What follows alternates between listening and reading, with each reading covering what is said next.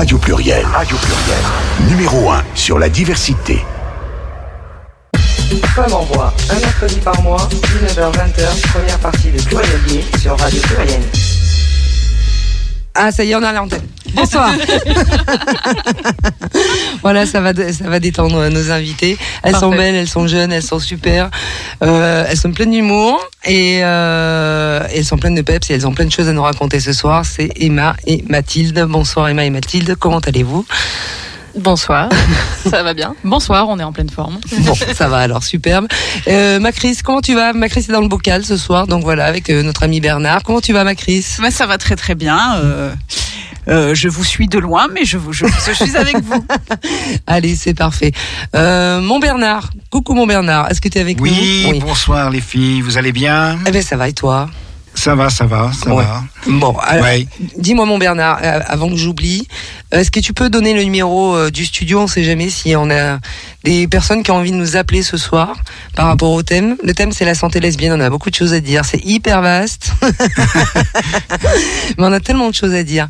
Alors je te laisse dire le numéro mon Bernard.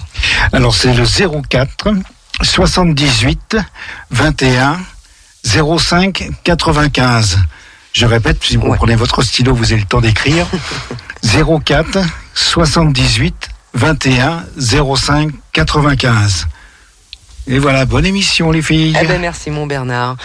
Euh, donc ben voilà, on est mercredi 15. Alors ouais, je disais juste à l'instant euh, à Christelle que la semaine dernière on a eu euh, GG qui nous a dit que sur toutes les émissions LGBT. Tu me tu me dis hein, si je me trompe mon Bernard. Il me regarde comme si j'allais dire une bêtise. Que en fait on avait eu la troisième place, hein, c'est ça, avec notre émission sur euh, ah ben mince ça m'échappe. Ben la dernière qu'on a faite, ma chérie, sur le Ah, sur euh, ouais ouais sur. euh, ah, ça t'échappe aussi. Si si si si si, bah si c'était sur l'euthanasie et Sur le droit de mourir dans la voilà. dignité. Je cherchais le terme Exact. Oui, c'est ça. Donc, euh, bah ouais, apparemment, on a eu euh, pas mal d'écoutes et tout, et donc on a fini à la troisième place de, de- des écoutes euh, depuis le début de l'année. Donc oui, on a pas mal d'écoutes, les filles. Donc voilà. Après, euh, comme je dis souvent nos invités, faut faire tourner les podcasts et tout. Et euh, quand, quand on a la voix, faut la prendre. Donc on la prend ce soir. Donc. Emma et euh, Mathilde. Donc euh, celle qui a envie de commencer, elle, euh, commence, d'accord. Je vous laisse vous présenter un petit peu. Après vous allez nous dire euh, donc vous venez de Frissasso, comment vous êtes arrivé à Frissasso et ensuite on, on aborde le sujet pleinement. Je vous écoute. On y va. On vous écoute. Très bien.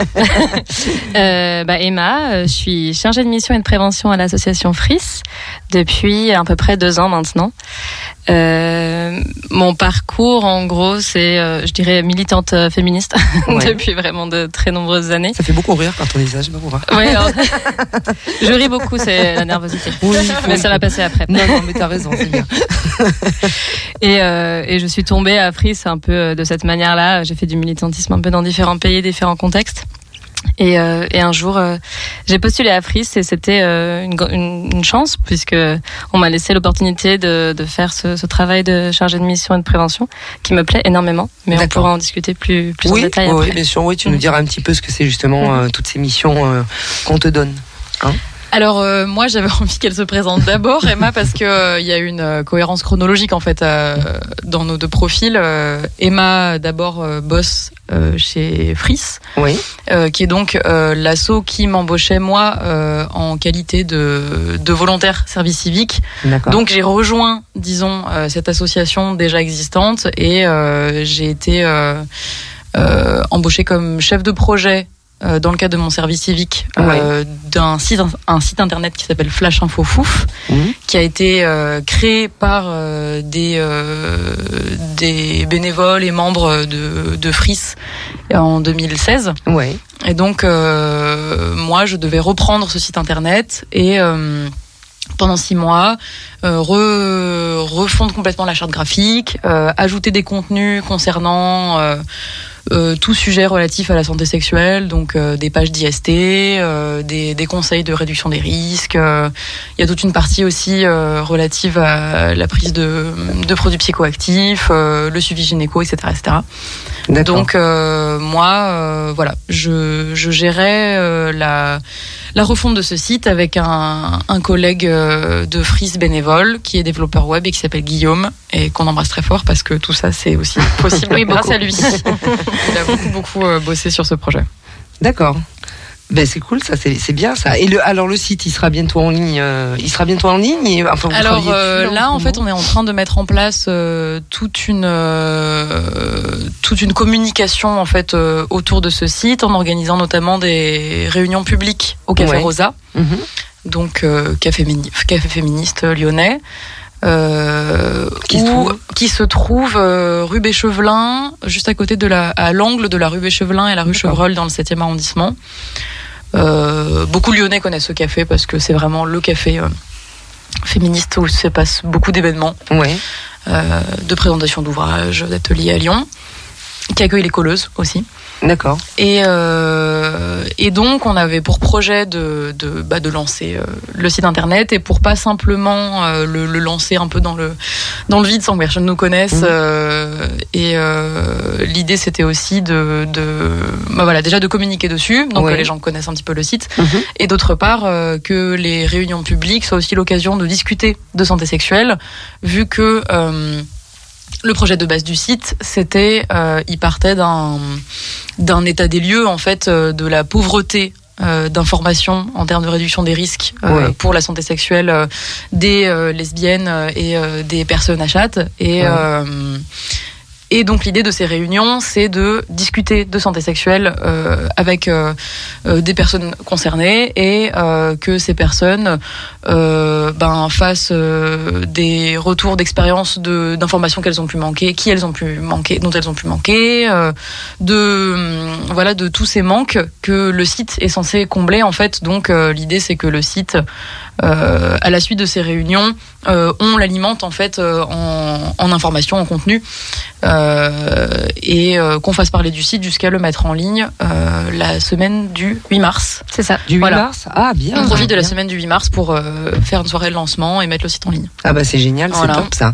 Et ça c'est bien parce que c'est vrai que euh, on, on a une, une grosse désinformation au niveau de tout ce qui est euh, euh, maladie, euh, MST, tout ça entre entre femmes, euh, les, gy- les gynécologues, je vous en parle même pas, euh, parce que je crois qu'eux-mêmes ont beaucoup de désinformation par rapport à nous.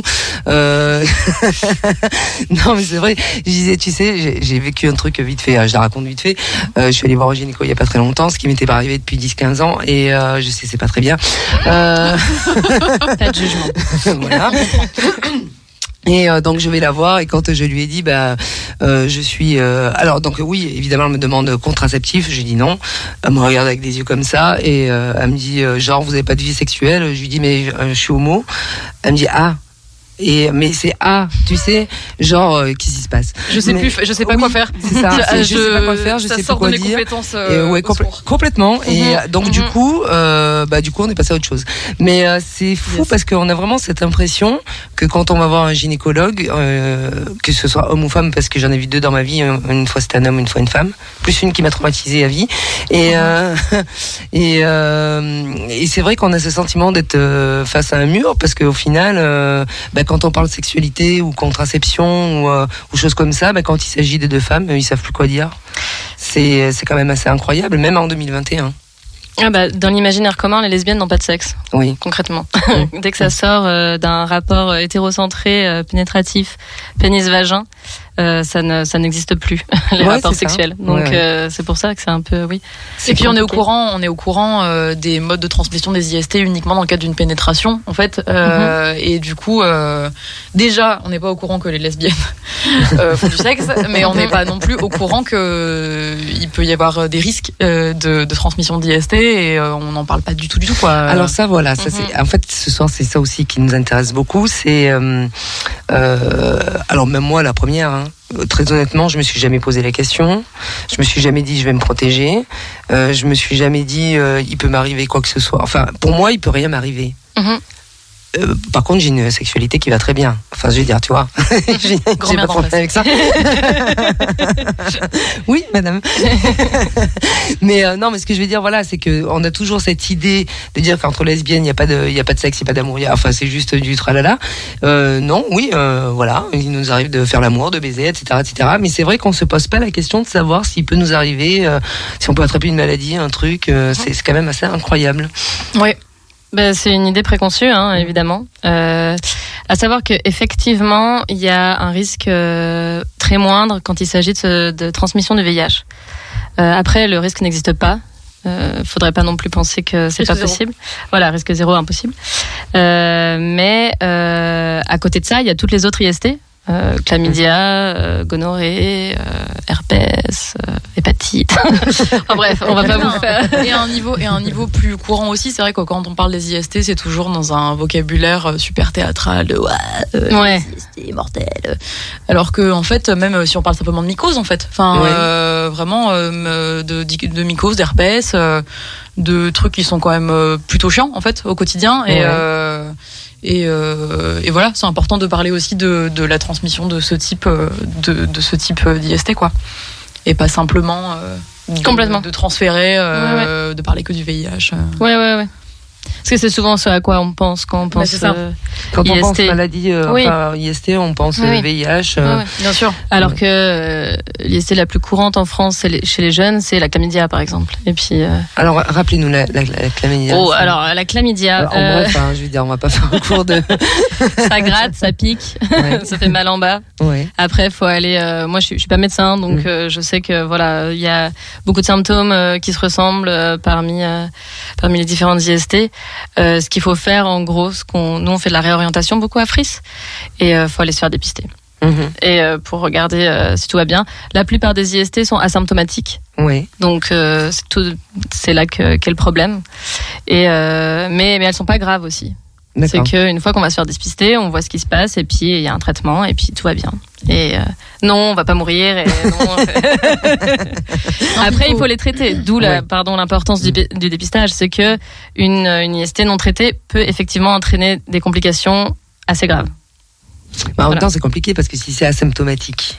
D'où le dépistage. D'où c'est vrai que la, la la boucle est boucle bouclée. on prône, on prône, euh, en fait, euh, c'est qu'il n'y a pas euh, tellement d'autres moyens que de euh, se dépister régulièrement, même. Et du coup, là, je prêche mal ma paroisse hein, en termes de réduction des risques, mais c'est vrai que pour euh, l'herpès, les mycoses, ce genre de choses, il est extrêmement difficile euh, de se protéger parce que typiquement les deux que je viens de citer, euh, il ne suffit pas. euh, alors déjà, euh, point de base important, une IST, il faut toujours une porte, euh, enfin un fluide, euh, un élément contaminant et une porte d'entrée. Donc ça peut être une plaie euh, et euh, un fluide, du sang, enfin ça peut être plein de choses. Et euh, en fait, le problème, par exemple pour l'herpès, c'est que c'est euh, beaucoup plus facilement euh, contaminant que juste euh, par les fluides. Euh, parfois, ça peut être vraiment genre euh, par voie cutanée. Et là, on est très emmerdé, quoi, Ouais, euh, ouais, pour se protéger. Et du coup, euh, en fait, euh, et même euh, si on parle de digue dentaire, on en parlera probablement. euh, qui fait ça euh, qui, qui l'utilise euh, Est-ce que vous savez ce que c'est et donc, euh, et on, on, on Honnêtement, explique juste après, non, mais c'est vrai que, Parce que, en vrai, je me suis, pardon, hein, mais je me suis jamais protégée, c'est vrai. et voilà, et voilà, et en fait, je pense que si on faisait une étude euh, quantitative, euh, très peu, euh, très peu de personnes euh, qui font du sexe lesbien se protègent. Je pense. Euh, et euh, mais des, parce que c'est pas du tout, enfin, c'est pas du tout pratique, c'est pas du tout Mm. pensé euh, intelligemment. Et J'ai vu une coup, fois un euh, préservatif féminin. euh, j'ai fait oh là là. ah, qu'est-ce que c'est T'as t'as déjà vu C'est pas dans Non, non, non, jamais non. vu. On aurait dû en apporter. Ouais, ouais. démonstration. C'est assez épique, hein.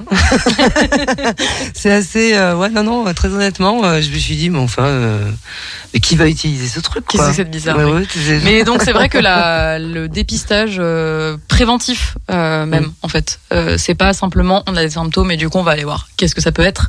Euh, L'idée c'est de faire des dépistages euh, réguliers à chaque fois qu'on change de partenaire avec qui euh, on s'est pas protégé. Euh, voilà, de, Alors, de on se est- dépister On est, régulièrement. on est d'accord, par exemple, que, voilà, l'idée du dépistage, c'est euh, quand on a, on va dire, quand on change régulièrement de partenaire.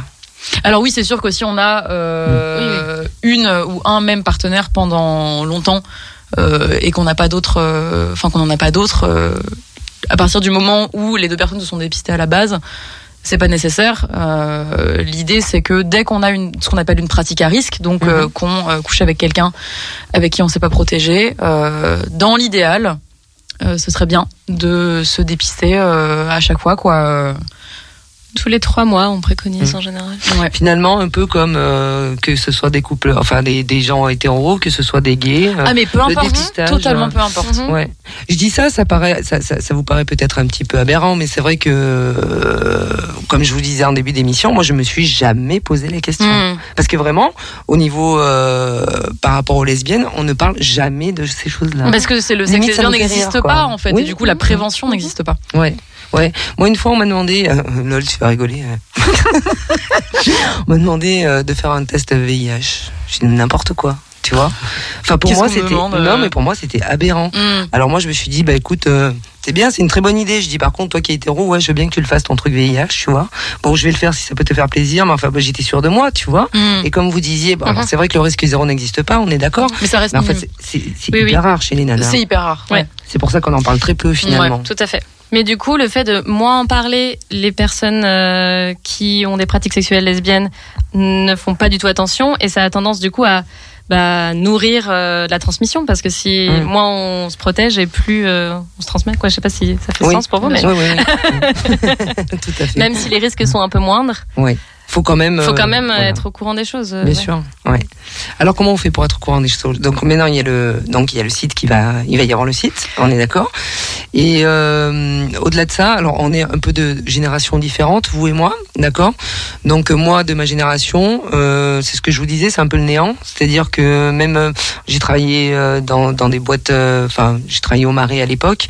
Euh, on parlait souvent euh, euh, maladie, tout ça, mais on parlait surtout pour les gays, on parlait jamais pour les lesbiennes. Mhm. Euh, nous, euh, voilà, c'était genre, euh, bah, les maladies, on sait même pas de quoi tu me parles, tu vois, par exemple. Donc nous, à l'époque, c'était vraiment le néant total. Vous, aujourd'hui, vous avez l'impression qu'on avance beaucoup sur, sur cette question ou il y, a, encore beaucoup de travail à faire? Je dirais que, à mon sens, parce que du coup, c'est vrai que moi, j'ai un point de vue de, de réduction des risques. De, de quelle manière Je suis assez renseignée, disons, sur euh, les moyens existants par lesquels on peut euh, se renseigner, euh, sur tous les sites internet, etc. Oui. Et euh, de façon euh, pertinente et inclusive, euh, j'ai l'impression que euh, le gros, gros, gros, gros du taf se fait dans les brochures D'accord. les brochures, qu'elles soient papier ou PDF. Euh, vraiment, euh, les assos font des tafs de malades dans des brochures euh, sur plein de thématiques différentes. euh, euh, voilà, on a, on a quelques-unes. Mais euh, c'est vrai que moi, euh, le plus gros des informations, je le Ouais. tiens de ce type de ressources-là. On fait tourner. Ouais. Euh, et, euh, et pas des sites internet, euh, déjà parce que les sites internet, on parle de Doctissimo Co, hein, concrètement, Oui. euh, qui sont des sites qui sont qui toujours. Qui te fait trop peur quand tu dis ça Ça fait, ça, fait, ça demain. fait super flipper. Déjà, euh, enfin, je pourrais faire euh, un hiatus de 6 heures sur euh, les, euh, les, les soucis de, de la prévention euh, médicale euh, concernant, euh, concernant les pratiques à risque. Déjà, euh, on parle de prévention et pas de réduction des risques. Et ça, c'est tout le, c'est tout l'enjeu de l'association Free, c'est de parler de réduction des risques et pas de prévention, parce que la prévention, euh, il y a une idée euh, euh, d'évitement, enfin de ne pas euh, de de- d'éviter certaines pratiques, alors que euh, la démarche de la réduction des risques, c'est de dire que les gens vont prendre des risques en fait. Enfin, les gens vont pas toujours se protéger, les gens vont prendre des drogues. Euh, parce que c'est la vie en fait et Ouais. euh, l'idée c'est de- d'expliquer aux gens bah, comment euh, le faire en se protégeant le plus possible s'ils n'y parviennent pas quels sont les moyens de, de se soigner, de se renseigner, etc. Et euh, c'est vrai que les sites internet, euh, comme je disais, Doctissimo, etc., c'est toujours des, c'est toujours des sites euh, très culpabilisants, toujours sur si vous ne vous êtes pas protégé, contactez immédiatement votre médecin. toujours des trucs comme ça, super, super alarmants en fait, qui déjà font flipper et qui sont pas, qui sont, qui sont pas. Alors, je veux pas dénigrer le taf que ces gens, que les médecins. Les infirmières euh, et tout le personnel médical, euh, tout, tout le taf qui est fait à Oui. ce niveau-là, mais c'est vrai que le, le taf d'information, il est pas, euh, il est pas fou quoi. Et puis euh, quand c'est pas complètement euh, alarmant et, euh, et théâtral, c'est, c'est par contre c'est systématiquement hétéronormé. Là, je me permets de, Oui, c'est là, ça, là, je me permets de l'affirmer. Les Ouais, ouais, sites, ouais. les sites de, euh, les sites de prévention sont systématiquement hétéronormés Oui. et déjà et euh, et alors. Non seulement hétéronormés, mais alors cisnormés, là on n'en parle même pas, parce qu'on parle toujours de symptômes féminins, de symptômes Mhm, masculins. Euh, les euh, les termes euh, capote interne et externe, ça a encore un peu du mal à rentrer. Hein. On est encore toujours sur préservatif féminin, masculin, etc. Donc en fait, il y a un, y a un énormément de manque en termes d'information, ne serait-ce qu'en termes d'information pratique pour des personnes concernées, parce qu'on parle de sexe hétéro et cis. Euh, mais en plus, euh, mais en plus, il est le vocabulaire euh, manque énormément aussi parce qu'on parle toujours de sexe euh, oro, euh, oro, féc- Ouais, fait- oro, oro, féc- oro anal ou je sais pas quoi. Enfin, on sait même plus comment l'exprimer. euh, on sait, on sait même plus, on sait même plus comment ça se dit quoi. Alors qu'en fait, on parle de cunilingus, les gars, concrètement. Ouais. hein, c'est comme ça que ça s'appelle. Ou d'anulingus. Enfin, euh, à un moment donné, on sait tous de quoi on parle. euh, Et du coup, le but du site, c'est de pallier les manques en termes d'information, en termes d'inclusivité, en termes de vocabulaire. Et l'idée, c'est pas d'être trash pour être trash, mais à un moment donné, une chatte s'appelle une chatte, quoi. Euh, et, et- Oui, c'est ce qu'on ouais. disait tout à l'heure. Bah oui, c'est ça. bite, Et une bite, une bite, un cunilingus, euh, c'est un cunilingus, quoi. C'est pas du sexe orobuccal. Euh... Un cuni, c'est un cuni. Bah ouais, un Voilà. cuni, c'est un cuni. donc, Enfin, euh, pas tout le monde est artiste dans le sujet, mais mais ce- ce sera un autre je pense que c'est un manque pour eux, tant pis pour eux. Mais euh, sur la, je voulais juste oui. rebondir sur la différence de euh, petit point histoire de l'association FRIS. euh, FRIS qui veut dire femme, réduction des risques et sexualité. À savoir que c'est vrai qu'on emploie le terme réduction des risques, mais on aime bien aussi réduction des dommages, parce que comme tu disais Mathilde, euh, on ne va pas empêcher les gens de prendre des risques. Par contre, on va essayer de réduire les dommages liés à ces risques. Donc euh, des fois, on peut utiliser les, les deux termes. Et euh, par rapport à l'histoire de Fris, en fait, c'est assez euh, marrant parce que ça, ça rebondit vachement sur ce que tu disais tout à l'heure. C'est euh, l'asso- l'association s'est dans à la fin des années 90 par euh, un groupe de femmes qui était euh, là au milieu de, il y avait beaucoup de prévention et de euh, bah, de, de campagnes faites autour du VIH pour les hommes gays parce que c'était le moment, parce que c'était une population qui était très touchée, à raison, donc du coup cette prévention euh, existait. Mais il y a un groupe de meufs qui étaient là et qui étaient là, bah, en fait nous aussi, on peut choper ça et personne, tout le monde s'en fout en fait, tout le monde nous laisse crever. Donc du coup elles ont créé cette association, d'où le terme femme. Qui aujourd'hui, euh, je pense c'est important de le recontextualiser dans, euh, bah voilà, dans la militance d'aujourd'hui. Ça a évolué. Femmes, on va, on va parler de femmes cis, femmes trans. On va, on, on sort euh, d'un carcan très spécifique. Et en fait, souvent, on va nous demander ah, mais donc du coup, vous, votre asso, vous faites pas de prévention avec euh, les mecs et tout. En fait, si, c'est faut, faut voir au-delà euh, de la binarité homme-femme. On, on va faire de la prévention avec tous et toutes. C'est d'ailleurs santé sexuelle pour tous, toutes et les autres. Mais Donc, alors, excuse-moi, je te coupe deux secondes, souci. Mais tu vois, c'est- incroyable. Je, je vais relever vite fait. C'est que du moment où on s'occupe des femmes, on voit pour les femmes, ça, quelque part, ça dérange. Et on à fait. dit, mais pourquoi pas les hommes, tu Ouais, vois ouais, ouais. Par contre, quand on s'occupe que des hommes et qu'il s'agit que des hommes, pff, les femmes, on n'a rien à faire. Non, mais c'est vrai. Hein. C'est Non, vrai. mais surtout, euh. Euh, et, et surtout, euh, à un niveau très très très très pragmatique, euh, quand les gens viennent nous dire oui, mais la santé des hommes, mais on les attend. On les on les accueille nous les mecs qui veulent venir euh, plein d'intérêt pour euh, pour euh, une sexualité plus inclusive euh, Mhm, lire des mhm. brochures et leur apprendre des trucs hein. vraiment nous on les attend euh, on a plein de trucs à leur raconter hein. Mhm. qu'ils viennent vraiment vous êtes les bienvenus venez vous renseigner euh. Et à côté de ça, combien de bénévoles euh, mecs on a Fris Attends, zéro, je crois. Un Guillaume Guillaume merci Ah, à un, toi Voilà. Merci Guillaume, pardon. Ah ouais, quand même, ouais. euh, ouais, Ouais, ouais, ouais. voilà. Mais sinon, euh, manifestez-vous, il n'y a aucun problème. euh, on, vous- attend, on a plein de choses à dire. Mais c'est marrant comme euh, il y a toujours cette espèce de critique qui se fait quand quand les, les femmes sont beaucoup mises en avant. Tu vois Moi, à un moment donné, je faisais des soirées pour les femmes. Je me suis fait laminer. Tu vois Ah, c'est la non-mixité encore. Ouais, ouais, même sujet. ouais, ouais, ouais. Mais euh, tu vois, à un moment donné, il y a quand même une demande. Tu vois, il y avait une demande de, de femmes qui voulaient être entre, entre femmes. En plus, ça se faisait une fois par mois, tu vois. Et, euh, je disais, mais enfin, c'est comme si on faisait une soirée pyjama une fois par mois entre nanas. C'est quoi le problème, tu vois? Mhm. Enfin, je veux dire, euh, eh ben ouais, ben ça posait problème. Mais c'est quand même fou. Mais moi, je disais, il y a certains gars qui disaient, mais vous, putain, vous avez tout. Vous avez les saunas, vous avez les boîtes, vous avez les bars, vous avez les machins. Vous êtes entre vous. Euh, on est des nanas, on vient, on vient là-dedans. Ouh, euh, tu vois, bon.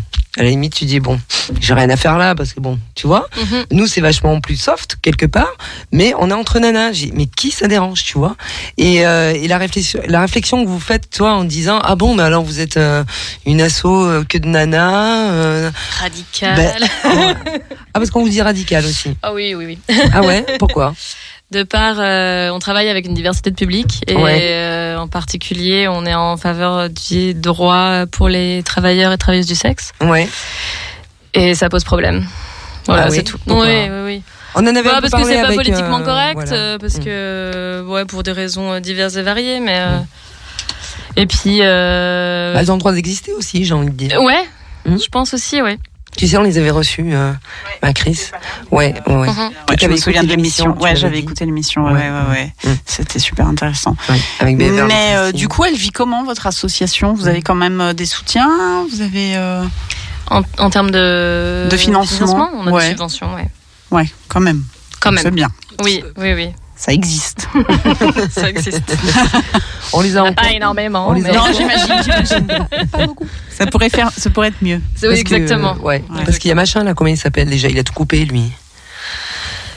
Celui qui a tout coupé là, ah, son nom m'échappe là. Il a, il a Wauquiez tout coupé. Oui. Ah Ouais. Bah oui, celui qui a tout coupé. Bah, en Mais plus, c'est vrai notre ami. que on est face à un paradoxe assez intéressant, c'est que la prévention euh, à la santé euh, sexuelle et affective, il devrait y en avoir trois séances par année au cours de la scolarité. Mhm.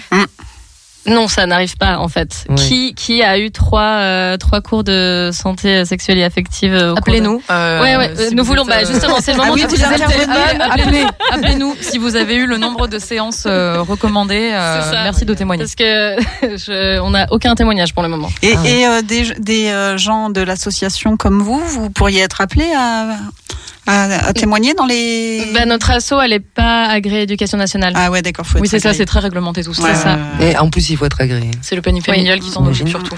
Oui, Ouais, Parce d'accord. qu'aujourd'hui, alors je sais pas où ça en est au niveau de des scolaires, tout ça. Moi, je me rappelle qu'à l'époque, Arrête on- de dire à l'époque. Ouais, mais qu'est-ce que tu veux que je te dise euh, Dis, tu le dis dans les années 90 Dans les années 80. Alors, dans les années, Abuse de dans les années 80, Ça, on compte pas. 80, ouais, t'as raison. Au, au Non, mais- siècle dernier. Au siècle dernier, Ça y est, tu nous achevé. voilà, ouais, bah tu vois, il est pire que moi. tu vois, euh, on nous parlait euh, le corps humain, pénis, tralala, euh, vagin, euh, pff, on n'a jamais entendu parler, ni vu ni connu. Reproduction, quoi. Euh, ouais, voilà. Oui, c'était reproduction. reproduction. Oui, oui, voilà, reproduction. Enfin, je veux dire, quand même, on te faisait tout un tralala sur le sperme, le machin, le ci, le là, le pénis. Tout le monde savait comment c'était dessiné, etc., etc. Le vagin. Tu vois Des fois même, on en découvre encore aujourd'hui grâce à, vos prospectives. c'est genre- Ah, bien sûr. Aujourd'hui, euh, au niveau des écoles, tout ça, vous êtes au courant Si euh, aujourd'hui ça a évolué, ça, ou on en est toujours au même stade? Alors euh, moi perso, j'ai vraiment eu la bonne vieille capote sur un concombre et basta. Hein, euh, Bah, ça, allait Ouais. vraiment vraiment pas plus loin. euh, On a fait des interventions récemment avec euh, des jeunes qui disaient que ça restait très euh, reproduction et justement euh, c'est elles-mêmes euh, des nanas de 15 ans qui disaient que c'était très euh, hétéro. Ah ouais Donc euh, pas de pas de questions, pas de discussion autour du plaisir, pas de plaisir voilà en, centré bah, lesbienne, Mhm. gay, rien de autre d'autre chose. Alors que nous, quand on parle de santé sexuelle, en fait, on va prendre la santé sexuelle euh, de manière générale, globale, comme euh, le fait l'OMS. Ça veut dire que la santé sexuelle est liée à la santé physique, est liée à la santé mentale. Les trois sont interconnectés et peuvent pas être pris indépendamment les uns des autres. D'accord. Donc euh, si euh, ma ouais voilà, je peux avoir euh, des soucis dans ma santé sexuelle qui vont avoir un impact sur ma santé mentale. Si euh, j'ai un problème de logement, euh, ça va entraîner euh, des impacts sur ma santé sexuelle. Mhm. Tout tout est lié. Donc du coup, quand on fait de la prévention en santé sexuelle, on va parler de discrimination. Là, j'axe là-dessus parce qu'on parle de santé lesbienne, donc de Ouais. lesbophobie par exemple. Mais euh, donc on va parler aussi euh, de l'impact sur la santé mentale des discriminations, euh, du bah, coming out, des violences qu'on peut recevoir dans la rue de la part de sa famille, etc. Mais on va aussi euh, parler, euh, ouais, voilà, de euh, donc violence. Euh, on va aussi parler des produits, de la consommation de produits psychotropes, qui est apparemment, euh, selon les études, euh, les produits sont très utilisés par les lesbiennes. Ah ouais. Voilà, alors j'ai pas. Aussi, mais Ouais. en fait, les lesbiennes ne sont pas euh, exemptes Ouais, de bah, cette voilà, consommation. mais- oui, mais tu vois, voilà, c'est pareil. Moi, j'ai beaucoup entendu parler de cette nouvelle tendance où les gays prenaient beaucoup de psychotropes de machin. Le chemsex, peut-être. Ouais, ouais, c'est ça. Mhm. Voilà. Donc les, les- enfin, les mecs s'éclatent, ils se droguent, ils s'éclatent, etc., etc. Mais bah voilà, par exemple, on n'entend pas parler des lesbiennes. Sachant que c'est très important parce Oui. que ça sèche beaucoup les muqueuses Oui. En plus. Ah oui. et que Ça, saintes, multiplie hein. euh, les, les risques de plaie, etc. D'accord. Donc, euh, bon, Donc, déjà, alors déjà c'est moins fun hein, de Ouais. baiser avec euh, la chatte hyper sèche quoi. Donc, euh, Oui, le lubrifiant est ton euh, euh, nous on prône euh, En toute le occasion. dépistage et le lubrifiant. Vraiment, Vraiment. c'est nos deux maîtres mots. On devrait être sponsor On par devrait, on du devrait en faire un slogan. Pensez-y, vous nous direz tout à l'heure, hein. mais c'est mais c'est ce que c'est ce que décrit Emma. Le problème, c'est que bien souvent la santé sexuelle n'est pas du tout comprise comme une chaîne. Mais euh, une chaîne qui est très très longue en fait parce qu'il y a le fait de baiser, ça a des implications sur euh, plein de points, ça implique euh, plein de pratiques, des pratiques qui impliquent parfois de la drogue. Euh, comment on gère les situations où on veut baiser et qu'on a pris de la drogue, ça implique évidemment la question du consentement, que ce soit avec ou sans drogue, enfin c'est un c'est un, un système pédagogique hyper complexe euh, et qui comprend presque tout sauf la reproduction en fait très concrètement Euh, enfin vraiment ça représente euh, un, un aspect minime de la de la santé sexuelle en fait la reproduction euh, et, et, et c'est bon, on est bien, on est bien au courant maintenant de comment ça fonctionne, euh, le processus. euh, je crois que c'est bon, on a, on a eu l'info, on Oui, a compris. Euh, on peut passer À à la compétence Mm. suivante. Donc c'est quand même assez. Ah, qu'est-ce qui se passe, mon Bernard Ah, c'est déjà l'heure de la musique là Bah arrête, tu rigoles. Et Ça passe 19h30. vite. Mais c'est non, mais on peut la mettre un peu plus tard. On peut, on peut la mettre un peu plus tard. Ah, mer- merci mon Bernard. c'est pas grave, on la lancera dans la deuxième heure. J'avais pris quatre musiques, c'était au cas où, mais on s'ennuie pas, t'as vu On n'a pas le temps, jamais le temps. T'as vu, on n'a jamais le temps. hein. Et euh, ah ouais, donc alors attends, parce que là du coup j'ai perdu le film, mais ça va revenir. Tac, tac, tac. Oui, on parle de drogue. Alors, ça c'est quoi? Une- Mais oui, mais attends, c'est, Non, mais c'est c'est- c'est, c'est- comment t'as re- Ouais, rebondi. je suis revenue. Euh, donc c'est- quoi C'est une nouvelle tendance? Alors c'est chez les jeunes, les moins jeunes. C'est euh, c'est quoi C'est un nouveau trip euh, Parce que parce qu'on dit beaucoup des, des, des jeunes garçons qui qui se droguent pour euh, pour baiser ça et tout parce qu'il paraît qu'ils se font chier dans la vie. Voilà pour parler euh, concrètement. Est-ce que c'est chez les nanas c'est pareil? Ou enfin vous avez des témoignages là-dessus Bah, ou pas? En fait, ce que je trouve intéressant avec euh, ce qu'on considère être cette nouvelle euh, tendance du chemsex, donc Mhm. chemsex c'est pour chemical et sexe, c'est que quand on, on se met à côté un peu et on prend du, du recul, qui n'est pas déjà allé en bar euh, boire un verre pour se détendre avant de, de choper la personne avec qui euh, il, tu vois, il y a Mhm. possibilité. Bah en fait, euh, l'alcool c'est de la drogue.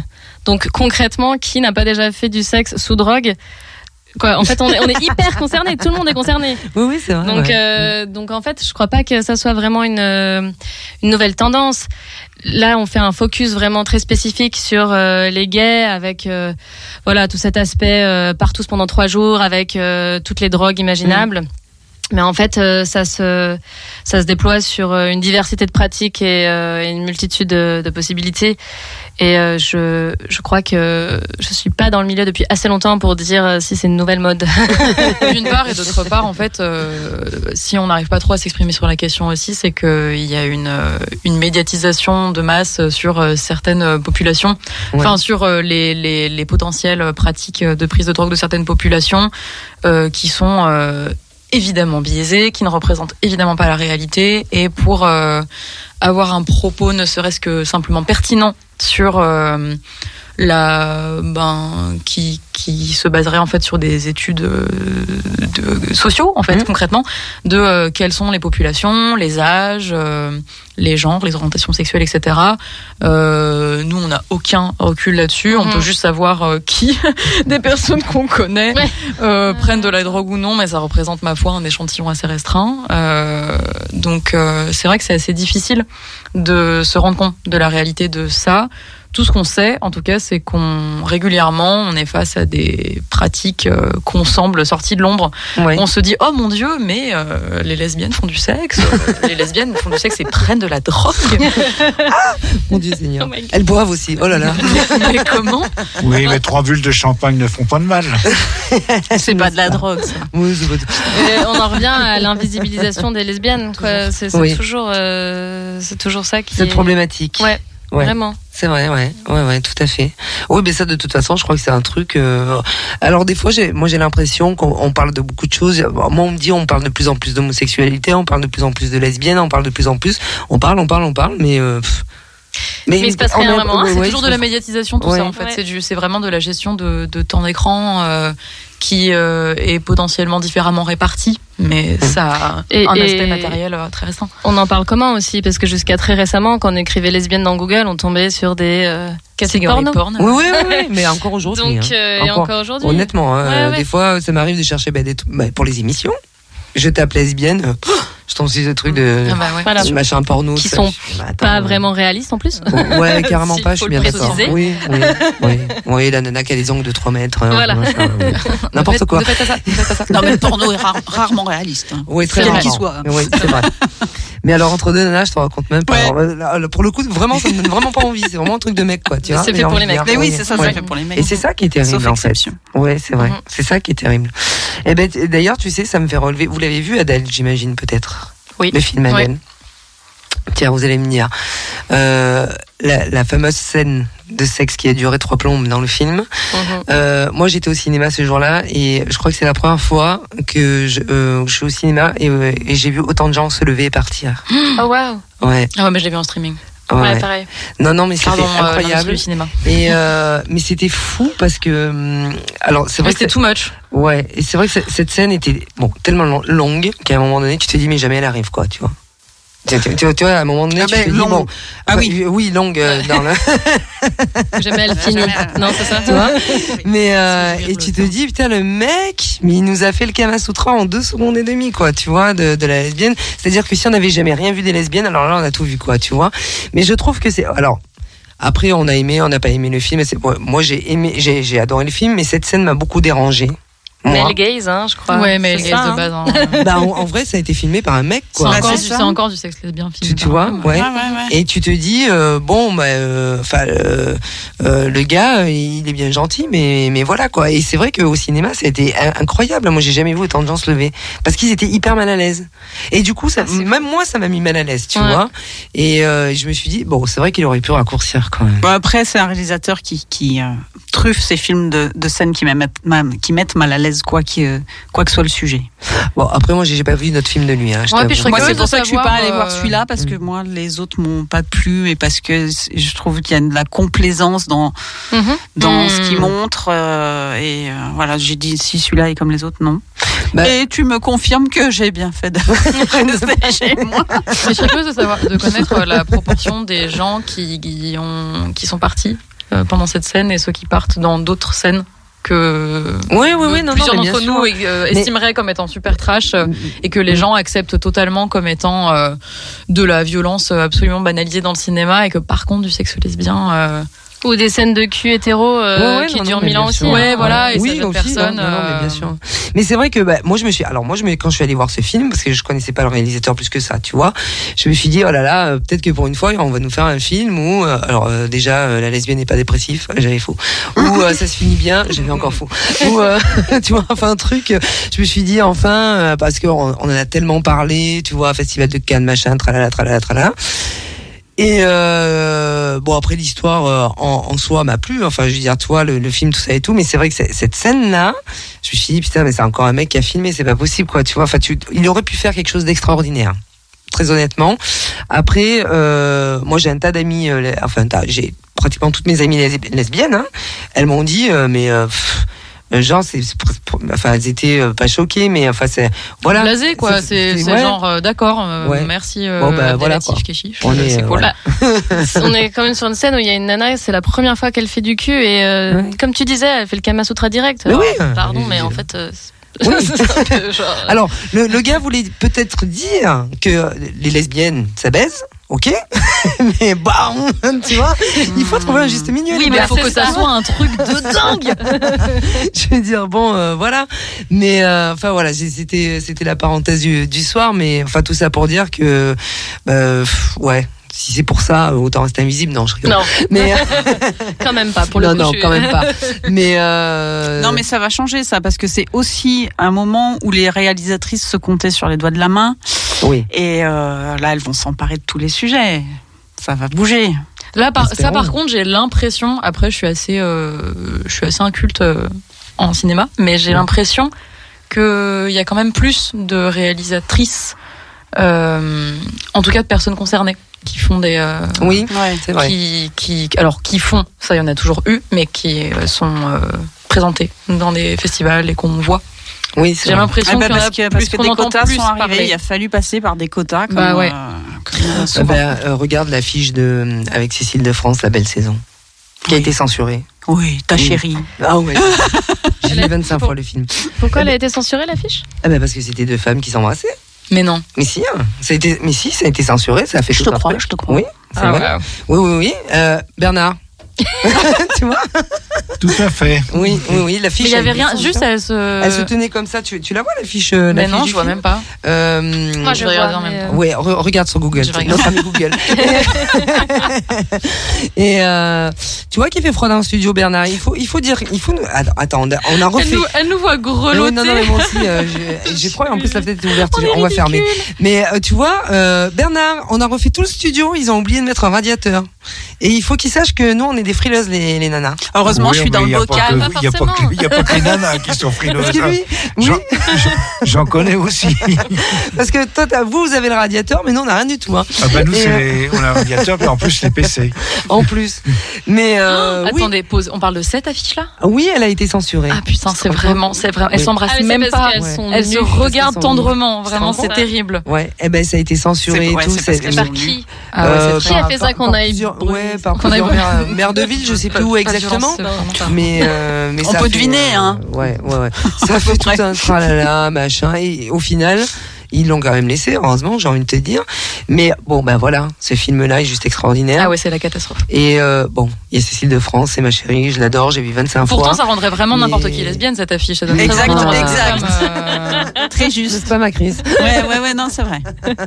Mais euh, tu vois, c'est c'est juste. euh, Après, voilà. le film a eu du succès et t'as toujours, voilà, Oui. C'est comme ça. Non, mais alors tout ça pour dire que quand même, dans ce film-là, on voit quand même euh, Cécile de France euh, et, la, et la Mistagnette là, euh, bon, à poil. Euh, elles font l'amour, elles baisent et tout. Euh, Cécile de France a ses poils sous les bras parce que c'était les années La vie, 70, quoi. La vie, quoi, tu vois. Ouais. Attendez, Bon, bah là, des, tu- des quoi Des poils sous les bras. Oui, les Et, femmes ont euh, des poils sous les bras. euh, Ouais, ouais. des poils. Ouais, mais dans les années 70, c'était comme ça. Euh, Ça revient, ça revient. Ça Voilà. revient. C'était les féministes de l'époque, elles étaient euh, euh, avec leurs petits poils sous les bras, machin, ça et tout. Ah, mais on en parlait sur le chemin de la voiture Ouais. de, euh, de la pilosité. des, euh. des, des poils Ouais. Ah, pour ou contre Ah bah, ah non, Ah bah on, non, disait, mais, on disait que euh, ce qui était euh, merveilleux, euh, Emma, Emma disait que ce qui était merveilleux avec le fait de sortir avec des femmes, c'était que tu, c'était plus une discussion en fait. Ouais, c'est vrai. Oui. Et que je, je fais le tri avec mes amis si je lève les bras et que ils sont dégoûtés à Ça cause de mes poils, ça ben, ça sera pas mon ami. Ah ouais, c'est vrai. Voilà. Ah ouais. Ah ouais, parce qu'il y en a marre quoi. Parce que vous êtes contre l'épilation. Je suis pas contre. Ah non, non, non. Je Ah, suis juste- pour que. Tu sais que c'est un vrai Chacun débat ça. fasse Attends, ce je- qu'il veut. moi je ça. fermer la fenêtre, hein, d'accord Vas-y Emma, on, on, que, on que t'écoute. chacune et chacun dispose de son corps comme euh, il et elle le souhaitent. Donc si euh, si on a conscience que l'épilation ça vient euh, d'une norme sociale, mais qu'on décide quand même de s'épiler, eh bien soit. Je, moi je, mais viens pas m'ob- m'obliger à m'épiler. Euh, Non, puis là où on est vraiment, euh, je pense qu'on peut dire on contre, euh, c'est une question de représentation. En fait, que la représentation désirable d'un Mhm. corps de femme soit exclusivement dépourvu de poils, euh, si bien que j'ai certains copains mecs qui euh, ne sont pas du tout euh, dégoûtés par la chose, mais qui ne peuvent pas nier que euh, à choisir, un corps épilé euh, est plus sexy. Alors pas euh, l'intégralité de ces hommes, mais je- voilà, j'ai déjà entendu ce discours et euh, c'est terrible que ça soit pas présenté comme étant. euh, Et après aussi euh, savoir que les poils sont là pour une raison. Et que par exemple euh, s'épiler les poils, euh, bah, de la chatte, Hmm. ça peut provoquer Plein de mycoses, les des mycoses.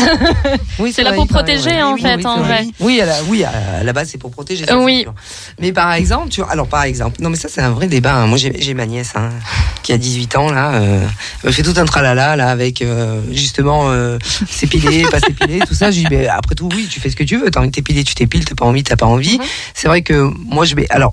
Moi, je lui dis, mais euh, parce que alors, on parle patriarcat, tout ça, machin. Je dis, bah, enfin, tu sais que moi, je m'épile, c'est parce que j'ai décidé que je voulais m'épiler. Hein. Je dis, je te rappelle que je suis lesbienne et que je me mets pas à poil devant un mec, donc je m'en tape. Enfin, tu vois ce que je veux dire. Parce que oui, oui, c'est devenu un vrai débat, c'est- cette histoire de poil. Ouais. Et, euh, et euh, après, moi, je, bah, bah, moi, c'est pareil, je m'en fiche. Quelqu'un qui veut s'épiler, il s'épile. Quelqu'un qui veut pas, qui veut pas. Après, c'est vrai que, euh, par contre, me retrouver devant une femme euh, épilée intégrale, ça me dérange. Au niveau du euh, de la chatte, comme vous dites, hein, on va parler comme ça ce soir. Ben, parce qu'on nous-mêmes, on est passé par ce stade dans notre vie et on avait moins de 10 ans. Ouais, ouais, non, mais ouais, Oui, c'est ça. On en parlait justement ouais, sur le ouais. trajet. Est-ce que tu baiserais ton toit de 10 ans? Non. Non, non, non, normalement, non. Après, il y a des femmes que ça plaît, hein, d'enlever tout ça et tout. Voilà. euh, voilà. Mais moi, c'est moi, c'est l'image que j'ai, quoi. Ça me, ça me pose, ça me pose un peu problème. Quoi. Après, il y a, il y a des, des cultures où les hommes euh, se rasent le sexe euh, régulièrement. Hein. Et Mhm. d'ailleurs, euh, intéressant parce que récemment, avec les préventions avec les jeunes de 15-16 ans, j'ai réalisé que beaucoup d'hommes euh, disaient ouais les poils c'est dégueu chez une fille, mais moi aussi je Ouais. me rase. Ouais, ouais. Oui, c'est ce que j'allais dire, c'est que Ouais. les mecs dont j'ai parlé précédemment, Mm. euh, que j'ai en tête, euh, qui me disaient, euh, bah moi je préfère un corps épilé de femme et tout, eux-mêmes Ouais. sont pas super chauds des poils sur eux-mêmes euh, et ont Ouais. plutôt tendance à les enlever en fait. Mm, D'accord. Je je n'ai jamais rencontré euh, un mec d'une telle mauvaise foi euh, qui disait ah non euh, moi vraiment genre le torse bien velu je kiffe par contre euh, la chatte très épilée enfin c'était toujours des, Ouais, des, ouais. des mecs euh, qui euh, euh, qui mm. trouvaient pas ça ouf les poils euh, en règle générale quoi D'accord. Je sais pas pourquoi cette haine du poil vraiment. Oui, C'est Gillette qui veut vendre des rasoirs sûrement. Mais je sais pas si c'est une. alors même poil, bon, des après- femmes sont plus chères Après, c'est moins efficaces Ouais, je sais En pas. plus. Après, c'est bon, c'est vrai que par contre, dans les années 80, euh, moi, c'est vrai qu'on m'a toujours dit, oui, c'est bien, euh, t'es une nana, enfin t'es une femme, il faut s'épiler, tout ça, machin. Bon, au début, euh, je l'ai pris comme ça, mais après, esthétiquement parlant, pour moi, hein, pour ma, pour moi-même, je préfère euh, m'épiler sous les bras et euh, et la lèvre euh, supérieure et euh, et les jambes. Point, tu vois. Et après, euh, ça s'arrête là. Mais enfin, y a pas, je vais faire le détail. Mais de tout. Mais euh, après voilà, après c'est vrai que moi j'ai l'impression euh, que ce soit un choix personnel. Très bien, c'est parfait parce qu'il faut être maître de son corps et, et choisir. Mais après, d'en faire un cheval de bataille, je trouve ça quand même extraordinaire parce qu'il y en a qui en font un cheval de bataille. Ah Bah, voilà, et, une norme de désir gêne. et Oui. vraiment une norme une norme de désir où euh, la plupart je pense que si on interroge euh, la plupart des personnes euh, qui s'épilent euh, c'est parce qu'elles ont peur euh, que euh, ça, leur corps soit pas désirable, qu'elles ont peur de pas Mhm. plaire. Je pense que je, enfin, je serais curieuse de savoir si ces personnes, fondamentalement, si on leur avait laissé le choix, elles trouvent ça dégueu les poils, ou si c'est vraiment une question euh, de se conformer à un regard Ouais, mais c'est ça, celles qui en font un cheval de bataille, celles ou ceux d'ailleurs qui en font un Mm. cheval de bataille, comme tu dis, c'est pour, euh, c'est pour aller contre la norme, contre ce qu'on nous impose, je pense. Mm. Ouais, ouais, j'ai l'impression que. En plus, ça peut être un cheminement. Moi, j'ai eu aussi ce- cette phase de cheval de bataille. C'était vraiment Mhm. très important pour moi. Ouais. Et, euh, et j'engueulais un peu. conviction aussi. Ouais, euh, ouais, voilà, j'engueulais un Yeah. peu toutes les personnes dans mon entourage qui s'épilaient. Et euh, aujourd'hui, je... pardon. Je m'excuse, culpa. Je m'excuse. Mais ce truc de désirabilité, je trouve ça hyper intéressant parce que je lisais un témoignage l'autre jour d'une euh, personne du coup euh, qui s'identifie comme lesbienne et qui disait être toujours en prise avec le regard masculin alors même qu'elle ne cherchait pas de séduction avec les hommes. Et je trouvais ça complètement fou parce que à quel moment on en sort Ouais. À quel moment Ouais. on en sort Et je sais pas, j'ai pas de réponse, mais euh, je On trouvais les envoie en euh, vacances très longtemps. Ouais, je, je sais pas. Et puis après, on voit si on, si on était bien sans. Ouais. Ouais, c'est étonnant. Ça nous a manqué. C'est vrai. Non, mais un jour, on aura des réponses, t'inquiète pas. Oui. Un jour, ça viendra. à un moment Si donné. quelqu'un on veut a- appeler et Ouais. la réponse. si si quelqu'un a la réponse Appeler. au patriarcat, on l'attend depuis très longtemps. Non, mais Ça fait clair. chier que vous l'ayez gardé tout ce temps d'ailleurs. C'est le moment. Ça c'est sûr. Mais euh, non, non, mais c'est très intéressant parce que c'est vrai que euh, il y, a, il y a- il y a ce truc euh, générationnel quand même, hein, où euh, moi je trouve que maintenant les générations, je sais pas quel âge vous avez les filles, mais euh, je pense qu'on a à, à peu près euh, un peu plus de 10 ans d'écart. Possible, la trentaine. Moi j'ai 25 ans. C'est- Oui, donc plus. Putain, ce soir j'ai pris des coups de vieux, mais c'est un truc de fou. Donc, euh, donc oui, c'est une question générationnelle, et c'est vrai que je trouve qu'il y a beaucoup de changements. Vous êtes, enfin, en tout cas, la, la jeunesse d'aujourd'hui est beaucoup plus euh, euh, presque battante, militante par rapport à tout ce genre de trucs, patriarcat, tout ça, machin. Moi, je me rappelle qu'il y a quelques années de ça en arrière, on se battait pour, euh, tu vois, un peu les, les mêmes choses, hein, bien entendu, mais je trouve avec euh, peut-être un peu moins de force à un moment donné. Et je trouve qu'aujourd'hui, ça revient, mais alors euh, comme une espèce de boomerang, tu vois. Et presque parfois, j'ai l'impression, j'irais pas jusqu'à dire radical ou extrême, mais c'est quand même euh, fou, des fois assez fort. Tu vois, par exemple, quand tout à l'heure tu disais, oui, moi avant, les gens avec des poils, euh, Mhm. enfin sans poils, tu Mhm. sortais de ma vie, tu vois. Et je trouve ça hyper hard quand même, parce que, comme on dit, c'est quand même une question de choix finalement. Mais une fois de plus, je pense que c'est des, c'est les processus euh, de la, de la vie d'une personne. Bien On sûr. passe par différentes stades. Et en fait, je pense que dans les mouvements euh, militants et dans les euh, mouvements sociaux et les évolutions qu'il y a eu au fil de l'histoire, en fait, il y a toujours eu des extrêmes et des radicales. Oui, Et ces personnes-là sont nécessaires pour pouvoir Mhm. faire avancer la chose. peut-être aussi. euh, oui. Mm. Je, je pense en tout cas. J'ai l'impression ben, de, de ce que j'ai pu voir dans mes entourages, euh, et je suis tout à fait concernée aussi, euh, j'ai l'impression que dans la, la réalisation que quelque chose euh, nous oppresse, quoi, euh, il y a un nécessaire mouvement de rejet presque radical de vraiment hors de ma vue, quoi. et et où euh, c'est ça, j'ai l'impression qu'il y a une euh, une espèce de rupture radicale qui se fait. Euh, et ensuite, euh, il y a un espèce- une espèce de synthèse un petit peu. euh, et là, je vais vraiment pas avoir un discours de. Avec le temps, on devient un peu moins radical. Euh, parce que je, je souhaite que les gens restent radicaux avec le temps. Euh, euh, mais euh, il y a euh, ouais comme comme une sorte de synthèse euh, qui se fait euh, où on est peut-être un peu plus en paix avec certaines choses mais je pense que cette radicalité dont tu parlais c'est d'abord de la colère en fait. De la de la de, de la colère et de la enfin ouais de la, de la de la peine. Enfin c'est des gens qui ont mal quoi et qui du coup je pense euh, enfin c'est un c'est un rebond de violence en fait je Ouais. pense. Et donc parfois ils se portent sur des personnes euh, Mhm. qui n'ont rien trop demandé mais euh, j'ai l'impression que c'est un espèce de mouvement émotionnel hyper naturel quoi de de rejeter euh, Mhm. au dehors On a encore un petit peu de temps, hein Moi, je sais toujours pas ce que c'est la, la digue dentaire. La di- Ah. ah. ah oui, c'est vrai en fait. Ah ouais. en fait. Et Voilà. prévention quand même. Il a fallu que je rouvre le petit le petit fascicule qui est donc très bien fait. Oui, qui est très bien, j'ai regardé. Ouais, ouais. euh, je pense que et on- je pourrais le prendre. Oui, oui, oui, c'est un cadeau. Ouais, merci. Mais euh, bah, il y a différents moyens de réduction des risques de transmission des IST Mhm. Euh, pour les lesbiennes et personnes à chatte. Donc, il y aura euh, la digue buccale. Alors, pardon. Pardon. Quand vous dites les personnes à chatte, j'allais dire on a pas Voilà. on a Parce pas que, fait attends, le petit point tu sais- oui, parce que tu sais quoi La semaine dernière, on m'a dit euh, ouais. Alors j'ai dit oui, on va parler des personnes à vulve, à chatte, tout ça. Mhm. On m'a dit ouais, c'est quoi? J'ai dit bah tu verras, t'as qu'à écouter l'émission. J'ai l'honneur de faire le petit point. Alors, euh, alors, en fait, euh, déjà, le site internet Flash Info Fouf, il Mhm. s'appelle Flash Info Fouf, Fouf, et il ouais. parlait de lesbiennes. D'accord.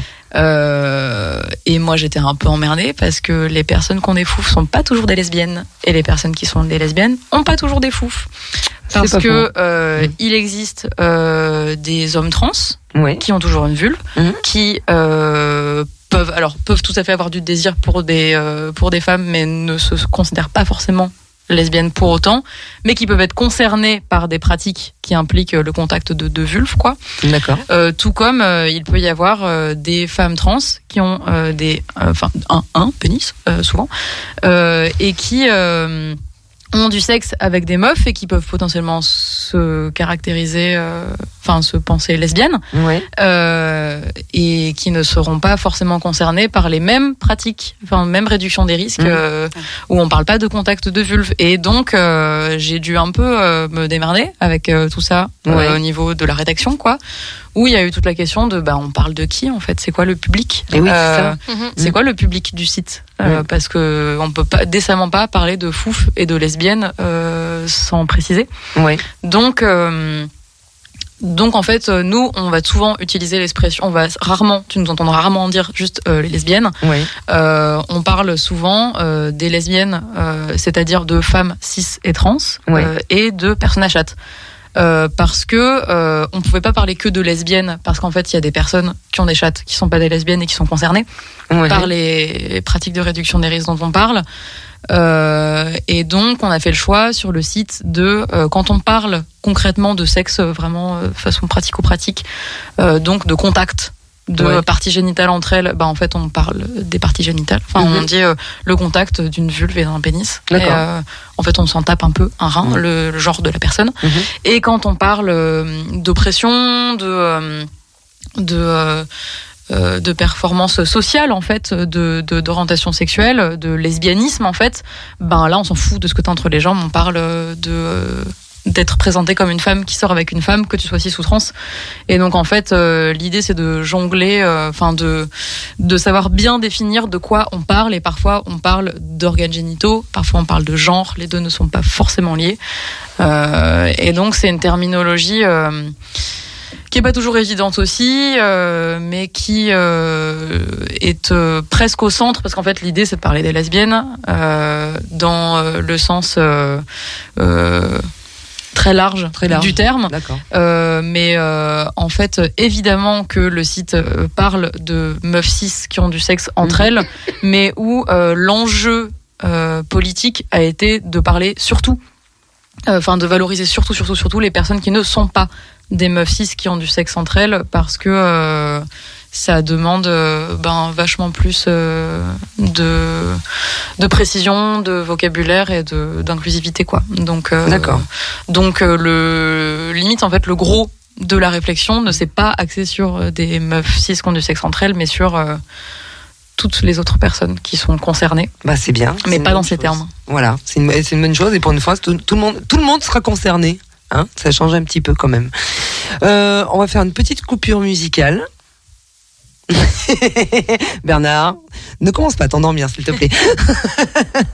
Euh, on va partir sur. euh, tu as, tu as, d'ailleurs Emma, tu as choisi parce que j'ai pu, j'ai pu, j'ai le temps Ah, de c'est télécharger. euh, Lala Ace, euh, voilà, c'est ça. On avait le choix des chansons? Oui. non mais ça va venir. C'est Patiente. mais- Voilà, tu vois. Et tu nous laisses à l'antenne. Prends les mains, coton et baby prends ma main. Fini faisant son lit, oh la main, oh la la. Elle fait job, elle le taf sans les mains. Sur 31 pour un gros câlin, mais comment ça? Tu veux plus me parler, comment ça? Tu veux plus whiner tout en bas Je pense sur moi, je me prends pour qui, puis je me prends pour moi. Tu comprends ça? Tombe le bébé, fais doucement. Malin, fais encore dedans. Beaucoup d'efforts finir toute fin. Ça c'est du sport, fais très attention. Show me love. Comment ton bac c'est pas possible. Je crois que je vais die pour ton body. Et tu veux le show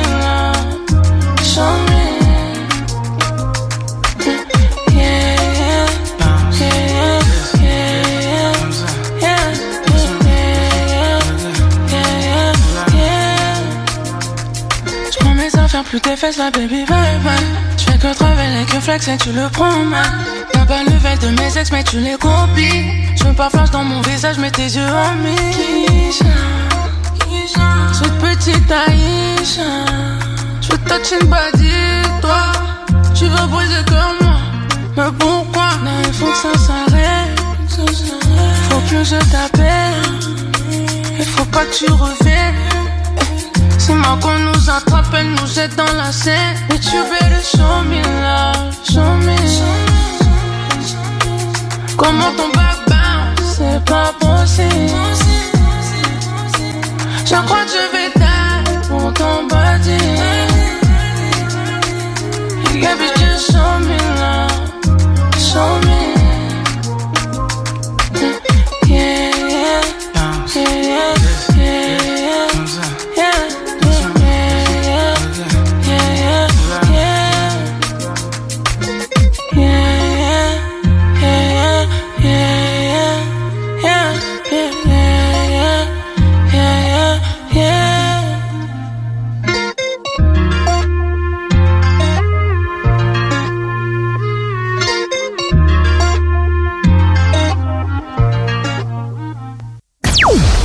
Pour rester en contact avec Radio Pluriel, suivez-nous sur notre compte Twitter et likez notre page Facebook.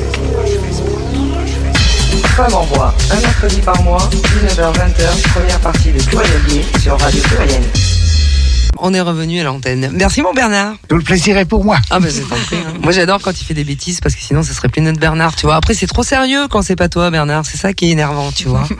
Oui, je suis le roi de la gaffe. Mais oui, mais j'adore. On Et, aurait euh, dû m'appeler Gaston. C'est notre Pierre Richard. Bah oui, bah si, bah, si tu veux on peut faire. Hein. 2022 c'est Gaston quoi, je veux dire. Alors notre Chris, euh, eh ben c'est à nous, hein, notre côté culture. Je te laisse présenter ton bouquin. T'as vu, je te demande plus rien, tu, tu nous fais la surprise à chaque fois. Ouais, c'est vrai, Oui, c'est vrai. hein. Tu sais pas de quoi je vais parler. Non. Euh, je vais parler d'un livre, je pense, qui va me marquer pendant longtemps. Là, Ah. c'est une lecture qui m'a, ouais, qui m'a vraiment marqué, qu'une copine m'a recommandé. Mhm. Euh, et je l'en remercie parce que ce livre, j'en avais pas entendu parler et pour cause, vous allez comprendre pourquoi. Ça s'appelle Entre les jambes et euh, son auteur-autrice s'appelle Uria. Et Uria se définit euh, comme comme écrivain et écrivaine. Elle raconte sa vie dans ce dans ce livre, ce qui est un roman, hein, qui s'appelle roman, c'est pas une autobiographie. Euh, Uria est née euh, intersexe, comme elle dit, hermaphrodite. Elle a été élevée comme un petit garçon et euh, son, son, son choix a été de, enfin son choix. Elle s'est toujours sentie les deux et, et en grandissant, elle est allée vers euh, vers la féminité. C'est ce qu'elle raconte dans le livre, mais elle raconte c'est beaucoup plus que ça. Euh, elle raconte euh, le monde de mensonges dans lequel elle a vécu, puisque elle est née au Maroc. Donc Oui. ça n'a- n'a pas été simple. Et avant de vous parler du livre, donc Uria, j'ai pas pu trouver grand chose sur euh, sur elle parce que parce que euh, son livre est tellement euh, violent contre euh, la religion, contre Ouais. euh, le, la culture euh, et tout ce que ça implique quand c'est un patriarcat aussi fort qu'au Maroc, qu'elle vit cachée. Mhm. Enfin, qu'elle vit cachée. Que, en tout cas, quand elle, les rares fois où elle apparaît, c'est euh, lunettes de soleil, chapeau, euh, foulard euh, sous le nez. et, ben, on ne sait pas qui c'est, quoi. Euh, sauf qu'elle est euh, passionnante. Donc, je vais commencer pour une fois par la lecture D'accord. parce que tout y est dans ce Mhm. début. Je vous lis le début du roman. Et après, je vous en cause. Ça a débuté comme ça n'aurait jamais dû débuter. Ça a débuté comme ça. Tiens, le voilà, garde-le. Je n'étais pas prêt à entendre ces mots-là, mais bon, c'est comme ça. Chez nous, on appelle ça le mektoub, la fatalité, le destin, que sais-je. J'ai grandi avec cette idée que tout est écrit d'avance. Le mektoub, ça veut dire le destin. Nous en avons tous un, vous aussi sans doute, je suppose. Je vous emmène là où tout a commencé, là où cette histoire prend ses racines. Ici, si vous prononcez le nom d'Allah, personne ne vous dira ⁇ ce nom ne me dit rien ⁇ Nous sommes en terre musulmane et les terres musulmanes appartiennent à Allah. L'Occident, lui, appartient à Satan. Bienvenue à Marrakech. C'est ici, dans cette ville au mur ocre, qu'une femme m'a mise au monde. Cette femme est une putain qui ne s'embarrasse d'aucune morale, qu'on ne se méprenne pas. Elle ne fait pas ça pour l'argent. Disons qu'elle fait partie de ces femmes qui ne, se contentent pas d'un seul homme. Elle a couché, oh, on ne les compte plus les hommes, disons beaucoup. Pour elle, il n'y a aucune différence entre le sperme et la religion. Faut dire qu'elle écarte facilement les cuisses. Ces cuisses, je les connais bien. C'est par là que je suis passée pour venir ici. Nous passons tous par là. Un jour, cette femme est tombée enceinte et j'ai commencé à grandir à l'intérieur d'elle. Je ne suis pas restée neuf mois dans son ventre comme la plupart d'entre vous. Elle m'a expulsée deux mois avant la date, alors que je n'avais pas fait mon choix. Je ne savais pas encore si je voulais être un garçon ou une fille. J'ai été pris au dépourvu. Ma mère a poussé et je suis sortie de son ventre avec un peu de sang et beaucoup de haine. Ah, wow. Déjà, on peut dire que c'est super bien écrit. Mm. C'est magnifique comme, comme, comme écriture. Et cette maman, donc, va abandonner ce petit monstre parce que pour elle, elle a fait un petit monstre et va euh, le confier à ses parents. Donc, euh, Ouria, qui s'appelle, que sa grand-mère va nommer, euh, euh, Mou- euh, comment elle l'a, elle a nommé ce petit, je l'ai noté, Moulay, Moulay, Moulay Saïd, Mhm. ce petit garçon euh, dans, dans les yeux de sa grand-mère, donc va être élevé par sa grand-mère et son grand-père.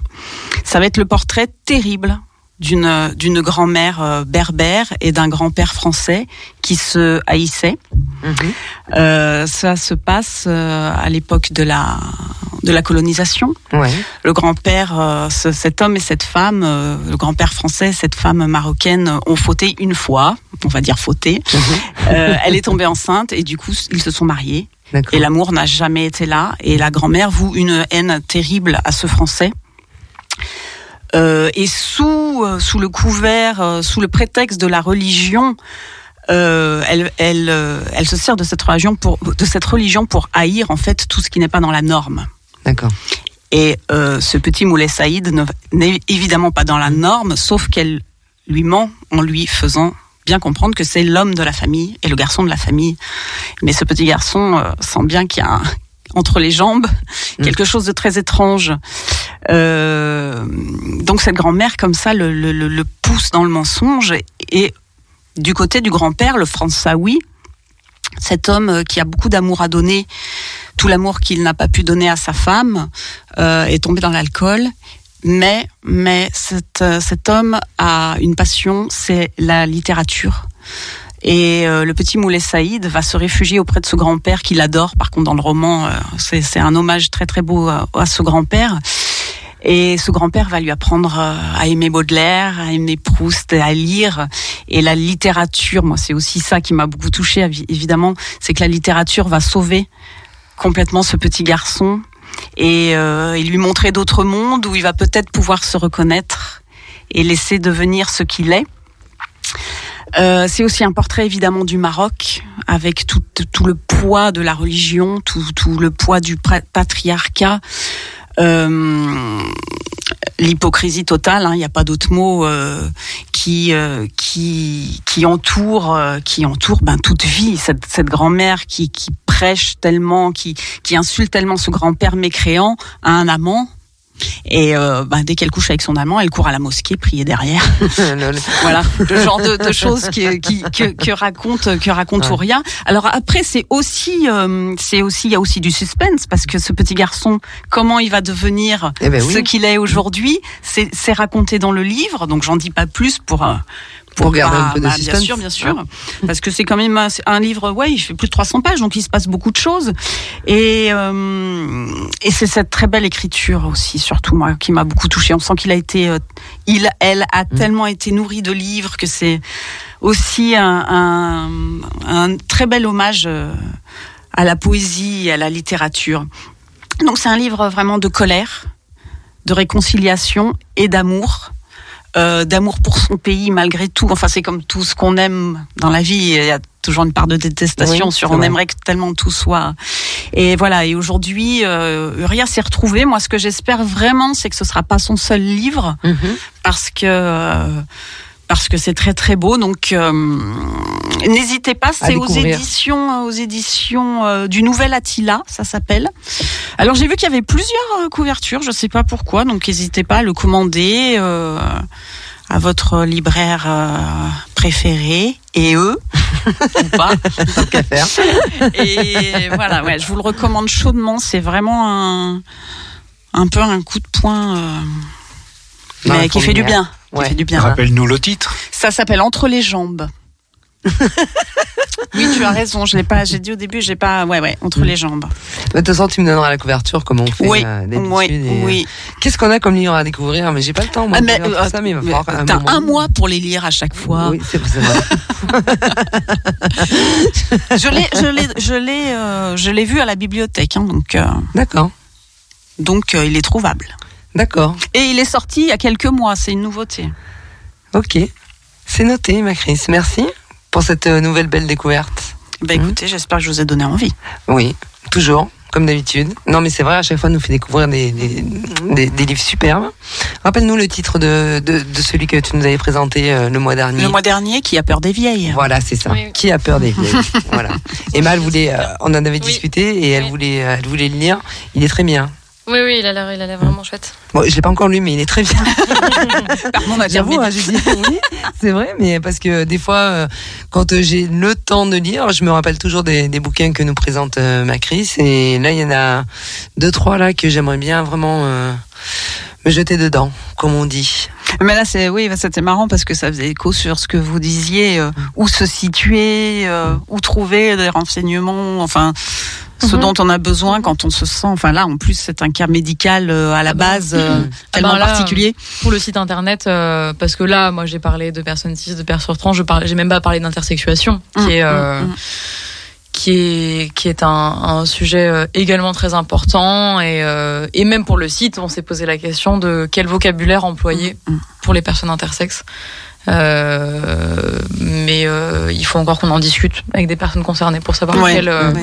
quel vocabulaire euh, est le plus approprié. Il y a des contenus, Instagram et tout, qui, qui véhiculent des, des infos sur le type de vocabulaire, mais euh, typiquement, ce sera le genre d'information qu'on discutera en réunion Et ouais. euh, publique, ce genre Moi, de je choses. pense que c'était la première fois que je, je voyais quelqu'un qui se définissait euh, comme écrivain, écrivaine. Mm. Ouais, Ça, c'est ouais, chouette. c'est ouais, chouette. ouais, C'est ouais. chouette, ça veut dire Mm. qu'il est aujourd'hui, elle est, elle est, elle est bien quoi. Et Je alors, dire Yel. Ouais, On déplaise à Yel. certains. Ah oui, oulala, Oh, le tollé. alors Yel. Yel. Alors, je peux poser une question. Ouais, Yel.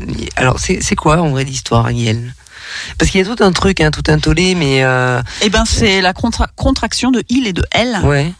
Et donc c'est rentré dans le C'est rentré dans la Dans version euh, euh, numérique du ça. dictionnaire. voilà et c'est ça qui a fait scandale, c'est ça. Ouais. Eh ben dis donc. Du Larousse, je crois. Bah, L'usage, même euh, sans parler du dico, hein, fait Ouais. scandale. euh. Mais pour parler des personnes intersexes, euh, je pense que euh, ce, ce bouquin a l'air très fort et très poignant, mais il faudrait pas euh, qu'il y ait un billet, euh, c'est chez les autres que ça se passe? Parce qu'en France, les personnes intersexes sont encore mutilées à la naissance Avec et tout autant de violence. avec vraiment beaucoup de violence et euh, voilà de pas faire trop d'exotisation. Ah, mais là, c'est son, c'est son histoire, c'est son. Tout à euh, fait, tout à fait. euh, Mais, mais ne- Ah non, non, voilà, non, c'est bien pour ça que je dis que c'est un roman. euh, Voilà, bien entendre que bien Là, que ce dont on parle, c'est en France. En hein, France, euh, euh, également. en Bien France, sûr. c'est très très grave aussi ce qui se passe. Bien sûr. Et on parle Mais là- vraiment là- de mutilation, quoi. Euh, C'est Ouais. c'est hyper grave. euh. Avec des conséquences à vie sur la santé. euh, Oui, oui, oui, là, c'est pas du tout Ouais. le sujet. hein. Enfin, je veux dire, c'est pas le sujet. Ce petit garçon a grandi avec ses deux sexes Oui. dans le livre.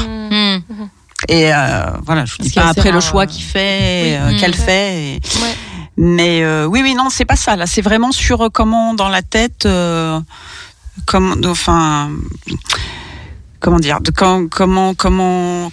Lui, en fait, sa plus grande douleur, c'est quand, quand on l'écoute, elle, Yel, sa plus grande douleur, c'est d'avoir été à ce point dans le, dans le mensonge, dans le, dans le noir, Mhm. et, euh, et on lui a fait porter ce poids. Et puis en plus, c'est dans les années 60, donc euh, on lui a fait porter ce poids d'être, d'être l'homme.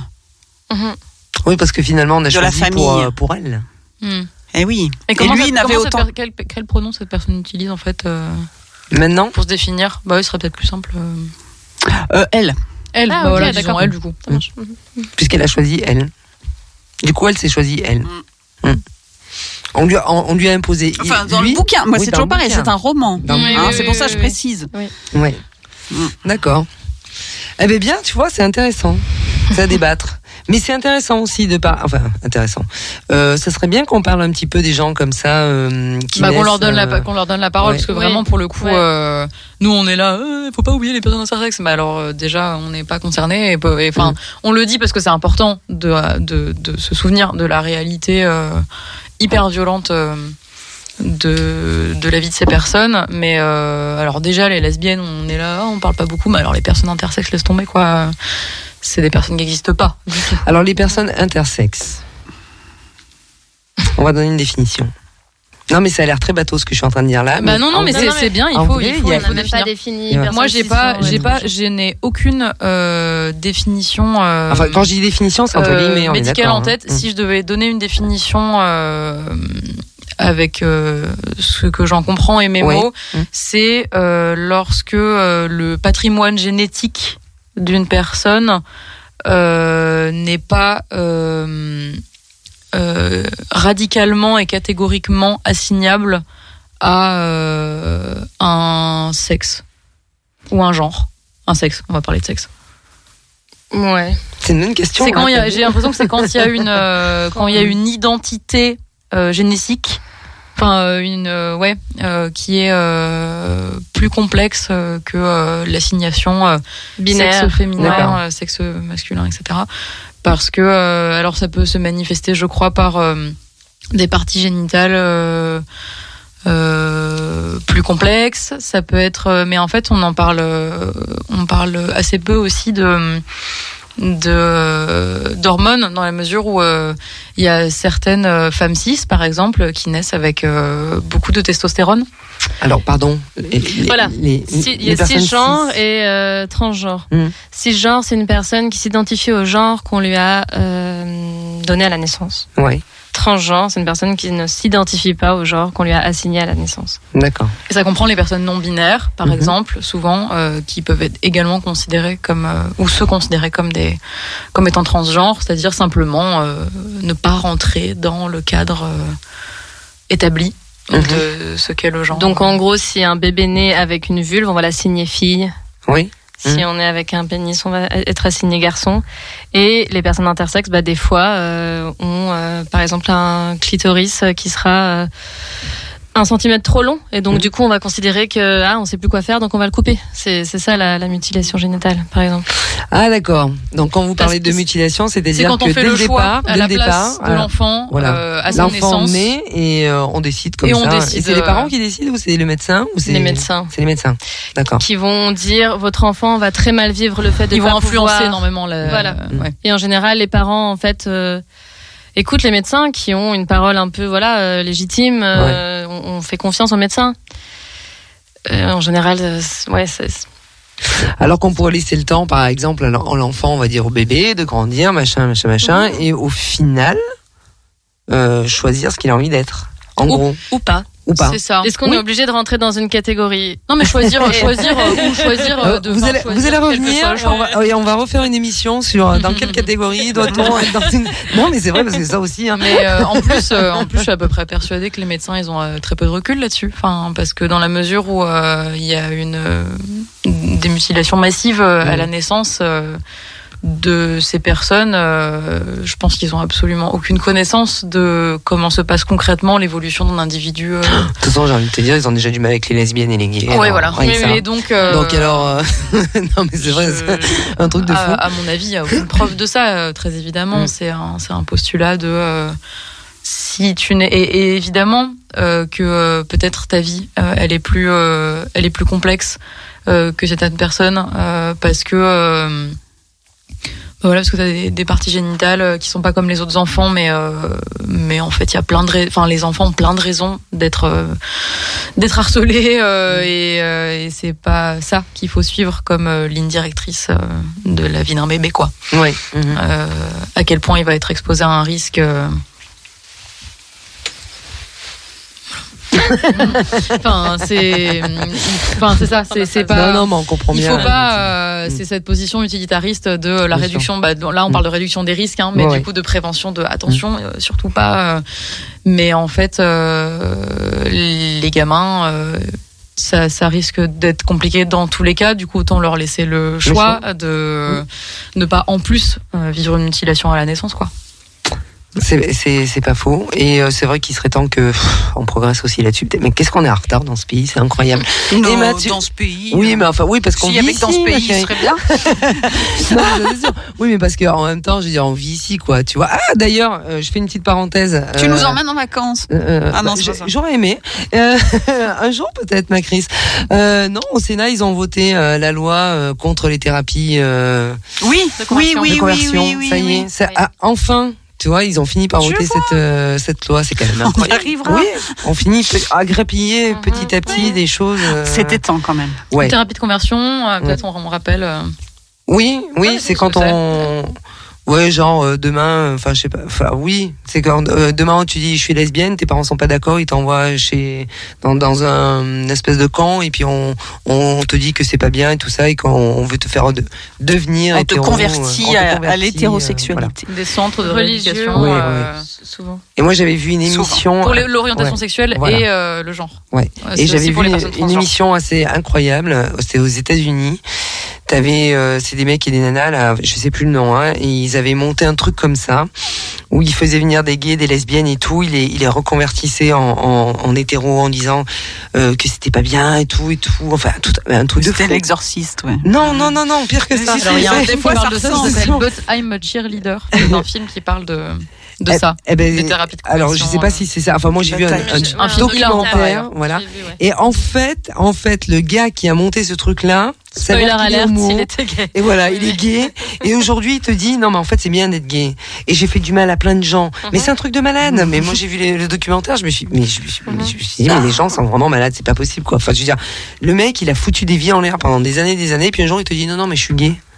En vrai, c'est bien d'être gay, tu vois. Ouais. T'as juste flingué un tas de mecs et un Il tas était tellement refoulé qu'il a flingué. Ah ouais, ouais, ouais, c'est c'est un truc de fou.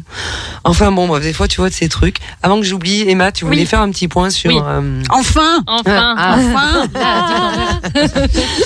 euh, dick dentaire, qu'on appelle aussi aujourd'hui dick buccal, parce que euh, on évite, de- on n'a pas envie de penser aux dentistes quand on fait des pratiques euh, sexuelles. Donc, euh, mais bon, ça marche, le démarche. Ça coupe tout. Eh oui. Donc la dick buccale, c'est un morceau de latex euh, qu'on va mettre sur euh, les parties euh, génitales. Donc ça peut être une vulve ou un anus pour pouvoir faire du sexe oral.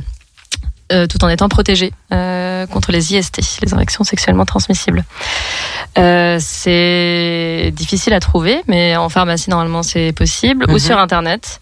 Et c'est à peu près 13 euros les Ah, oui. 36 Ouh. euh, digues buccales. On peut aussi en faire des maisons que je pense que tu expliques très bien sur le site avec du film alimentaire. Ah, Voilà, donc C'est moins cher. pouvez, moins cher. Euh, on a des kilomètres de film alimentaire, donc Ouais. on peut enrouler euh, son sa partenaire et le lécher partout. ça marche. d'accord. Donc euh, il y a ça pour les pratiques orales. On peut aussi conseiller d'utiliser des gants en latex quand il s'agit de pénétration digitale. On a aussi donc les préservatifs internes. Et euh, voilà, le lubrifiant. Et puis, Ouais. que- Mais après, c'est des questions de ce qu'on dit beaucoup sur le site, c'est des conseils de pratique. Euh, Ouais. Par exemple, se couper les ongles pour éviter de, bah, de lacérer hein, Euh, ouais, mais en même l'intérieur, temps, euh, l'intérieur. euh, Alors voilà, après l'histoire des poils, les ongles. Hein alors, et, et, et on fait, et on fait ce qu'on veut, hein, mais dans- par exemple. ah non, mais moi, une euh, nana qui a des ongles longs comme ça, euh, non. Des ongles non. très longs euh, pour insérer euh, ses doigts à l'intérieur d'un vagin, c'est pas C'est ultra hein. conseillé, euh, sauf euh, sauf si euh, kink et consentement. Mais mais de base, de base, on conseille plutôt de pas faire ça. Euh, c'est exemple bien se, la- bien se laver les mains, euh, Pas se laver les dents, pas se laver les dents, ça fait des ni avant ni après, parce que ça peut, bah, Faire si on saigne, euh, voilà, Mm. c'est- pas c'est très évident comme ça. tout ça. hein. Ah bah là, on vous explique le En fait, trait c'est ça, c'est à partir du pratico-pratique, moment, hein, vraiment le ouais. maître mot, à partir du moment où on c'est pas très comprend que hein. qu'une IST, euh, euh, de tout ça. ça se passe par un fluide, enfin Mm. un fluide contaminant et une porte d'entrée. Euh, tout ce qui va constituer une porte d'entrée, c'est-à-dire basically euh, une plaie en fait, donc Ouais. euh, une plaie dans la bouche, une plaie dans le vagin, euh, c'est euh, ben tout ce qui va tout ce qui va couper en fait. Euh, il faut euh, alors c'est mieux d'éviter, Éviter. mais bon. Ouais. On conseille aussi quoi Il faut vraiment éviter de, par exemple, passer un god de l'anus au vagin. Ah oui, hyper important ça par contre. Ça, euh, Mm. prenez-en deux, je sais pas. même quand, et même quand vous vous essuyez hein, d'ailleurs. Oui, oui, oui, parce Quand que les bactéries, euh, Vraiment, euh, vraiment, c'est pas cool. Pas dans ce- l'autre c'est pas grave, mais pas dans cool. le sens euh, vraiment Mhm. de l'anus au vagin, Mhm. très très mauvaise idée. Voilà. Bien. Et ça peut toujours être fun. Et sexy. Elles ont tué toutes nos histoires de cul. euh, je veux dire, bon. Mais non. Mais Bernard, on passera.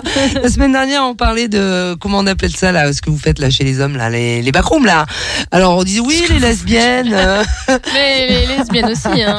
oui, non, mais alors justement, on en parlait et je disais que c'était, enfin, c'était moins, euh, c'est moins, comment on dit, courant que chez les hommes, tu vois. Par exemple, les backrooms chez les lesbiennes et tout. Mais alors, si en plus on leur met le truc machin chouette là, le film, là, enfin, t'imagines La truc dentaire, c'est pas Non, hyper rigole, hein. sexy, ouais. Ouais, Ouais, Non, c'est pas hyper oui, sexy ça. Et c'est ce qu'on disait justement que personne Ouais. n'utilise ça Ouais. et qu'on en revient toujours au dépistage parce que ouais. euh, ça, ouais, voilà. C'est juste euh, chouette de savoir que ça existe.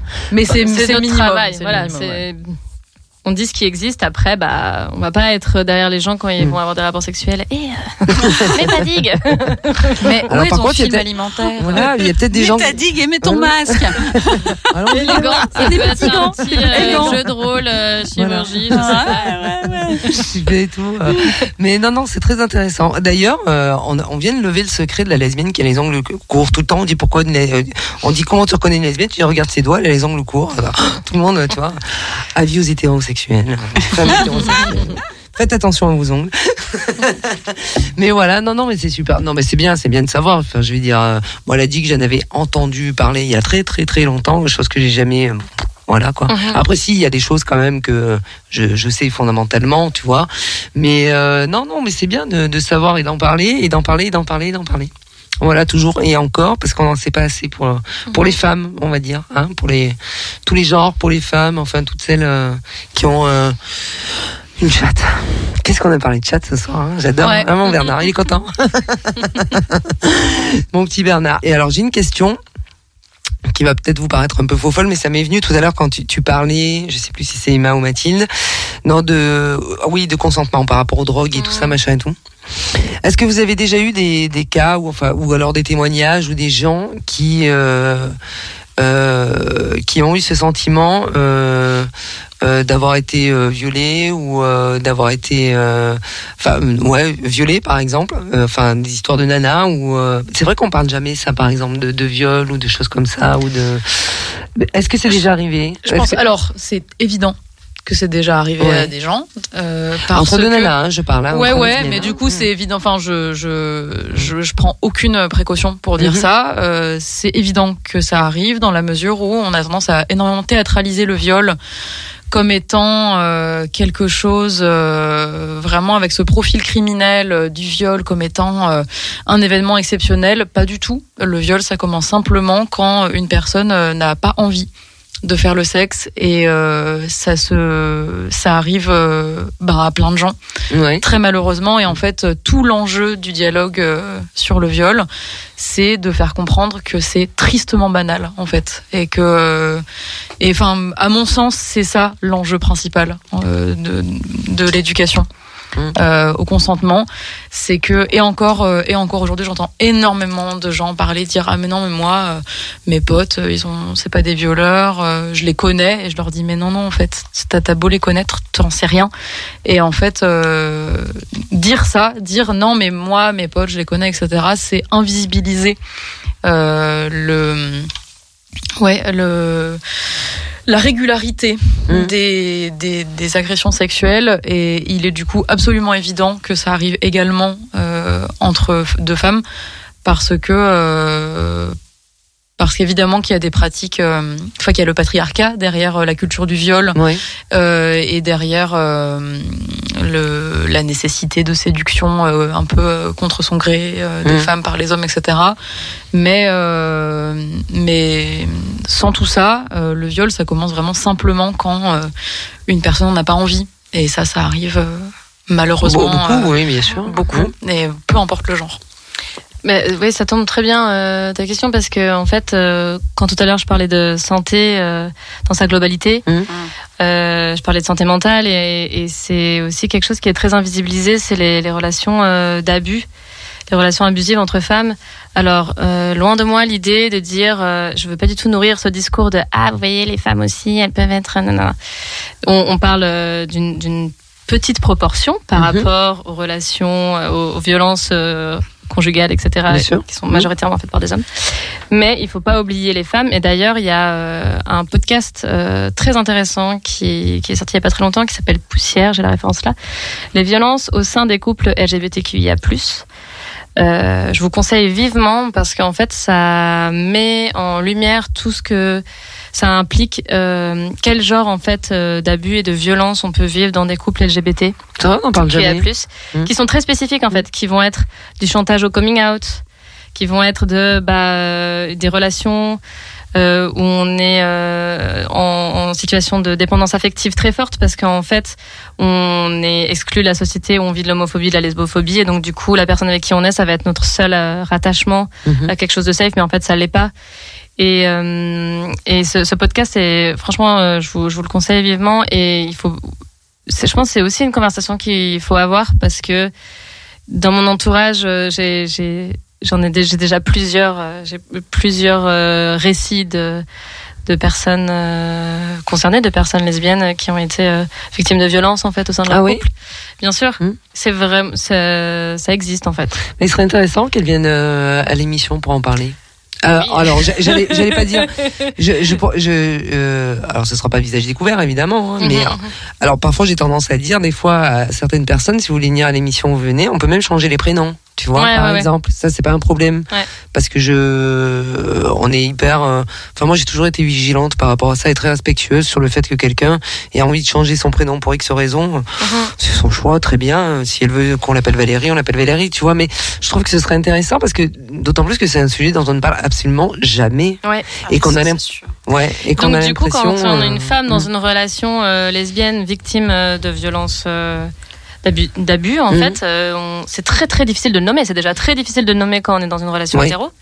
Mais alors euh, Mhm. lesbienne, euh, c'est tombé quoi. Parce que d'en parler, ça pourrait, ça Mhm. pourrait aussi libérer une autre, une autre parole. C'est-à-dire qu'en fait, c'est c'est vrai que c'est déjà très compliqué en tant que femme d'aller dans un commissariat, parce qu'on sait très bien comment ça se passe. Et en plus, maintenant, ils ont mis des trucs euh, jaunes et verts, là, tu sais, dans les commissariats, maintenant. Non, je sais pas. Pour euh, Oui, oui. savoir, euh, Non, quand tu rentres dans le commissariat, il y a la file des gens qui attendent euh, pour euh, viol, genre, et les gens Ouais. qui Ah ouais attendent. Oui. Non. Si, si, il est très fort, le Alors, je gars. sais pas si ça, je, moi, je me souviens que ça avait été proposé, mais j'avais pas euh, suivi. Alors, je, je crois Mais, que ça a tellement fait scandale. euh, ça a pas été. J'ai lu ça un j'espère, jour. Le Quand mec, j'ai lu il s'est réveillé avec une super idée. Non, mais oui, en, En plus, se disant, non, mais en se disant, ah, mais comme ça, ça sera plus simple Oui, oui. pour l'attente, etc. Oui, cool. oui, oui. Il a cru Trop- qu'on était trop la poste. cool, euh, la file, euh, la file des femmes violées, quoi, nickel. Ouais. euh, Tu donnes un super. autocollant, tu Ouais, sur le front. Non, non, mais c'est un truc de malade. Moi, quand j'ai lu ça, j'ai cru que c'était un fake, une blague, un truc. En plus, c'est c'est sûr que c'est ça le problème euh, de l'écoute des personnes des Mm. personnes violées dans les commissariats. C'est une question de temps d'attente. Mm. Ouais.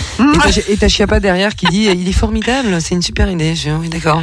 Ah bah Ok. oui, non mais. Non, mais enfin, Non, mais ils ont pas Ouais, toutes les pas, options. hein. Mais euh, non, non, mais c'est mais c'est incroyable. Moi, je me suis dit au début, c'est une, blague, c'est un fake. Non, non, c'était vrai. Tu te rends compte? Genre. Alors déjà, quand tu vas là-bas, qu'on te reçoit comme une merde, hein, parce qu'il faut Mhm. quand même dire, parce qu'ils sont pas encore formés ces gens-là, soi-disant qu'ils doivent être formés, mais on attend toujours les formations. Et euh, ouais. Et euh, peut-être qu'ils font Bah, des- si, ils sont formés, mais au compte-goutte, quoi. ou, ou au télétravail, je ça. sais pas. en, télétravail. en télétravail. Alors comment te dire? Mais euh, non, non, mais c'est grave quand même. Donc Ouais. en tant que femme, je veux dire, déjà tu as beaucoup de mal à être dans le commissariat, Mhm. à faire cette démarche, etc., etc.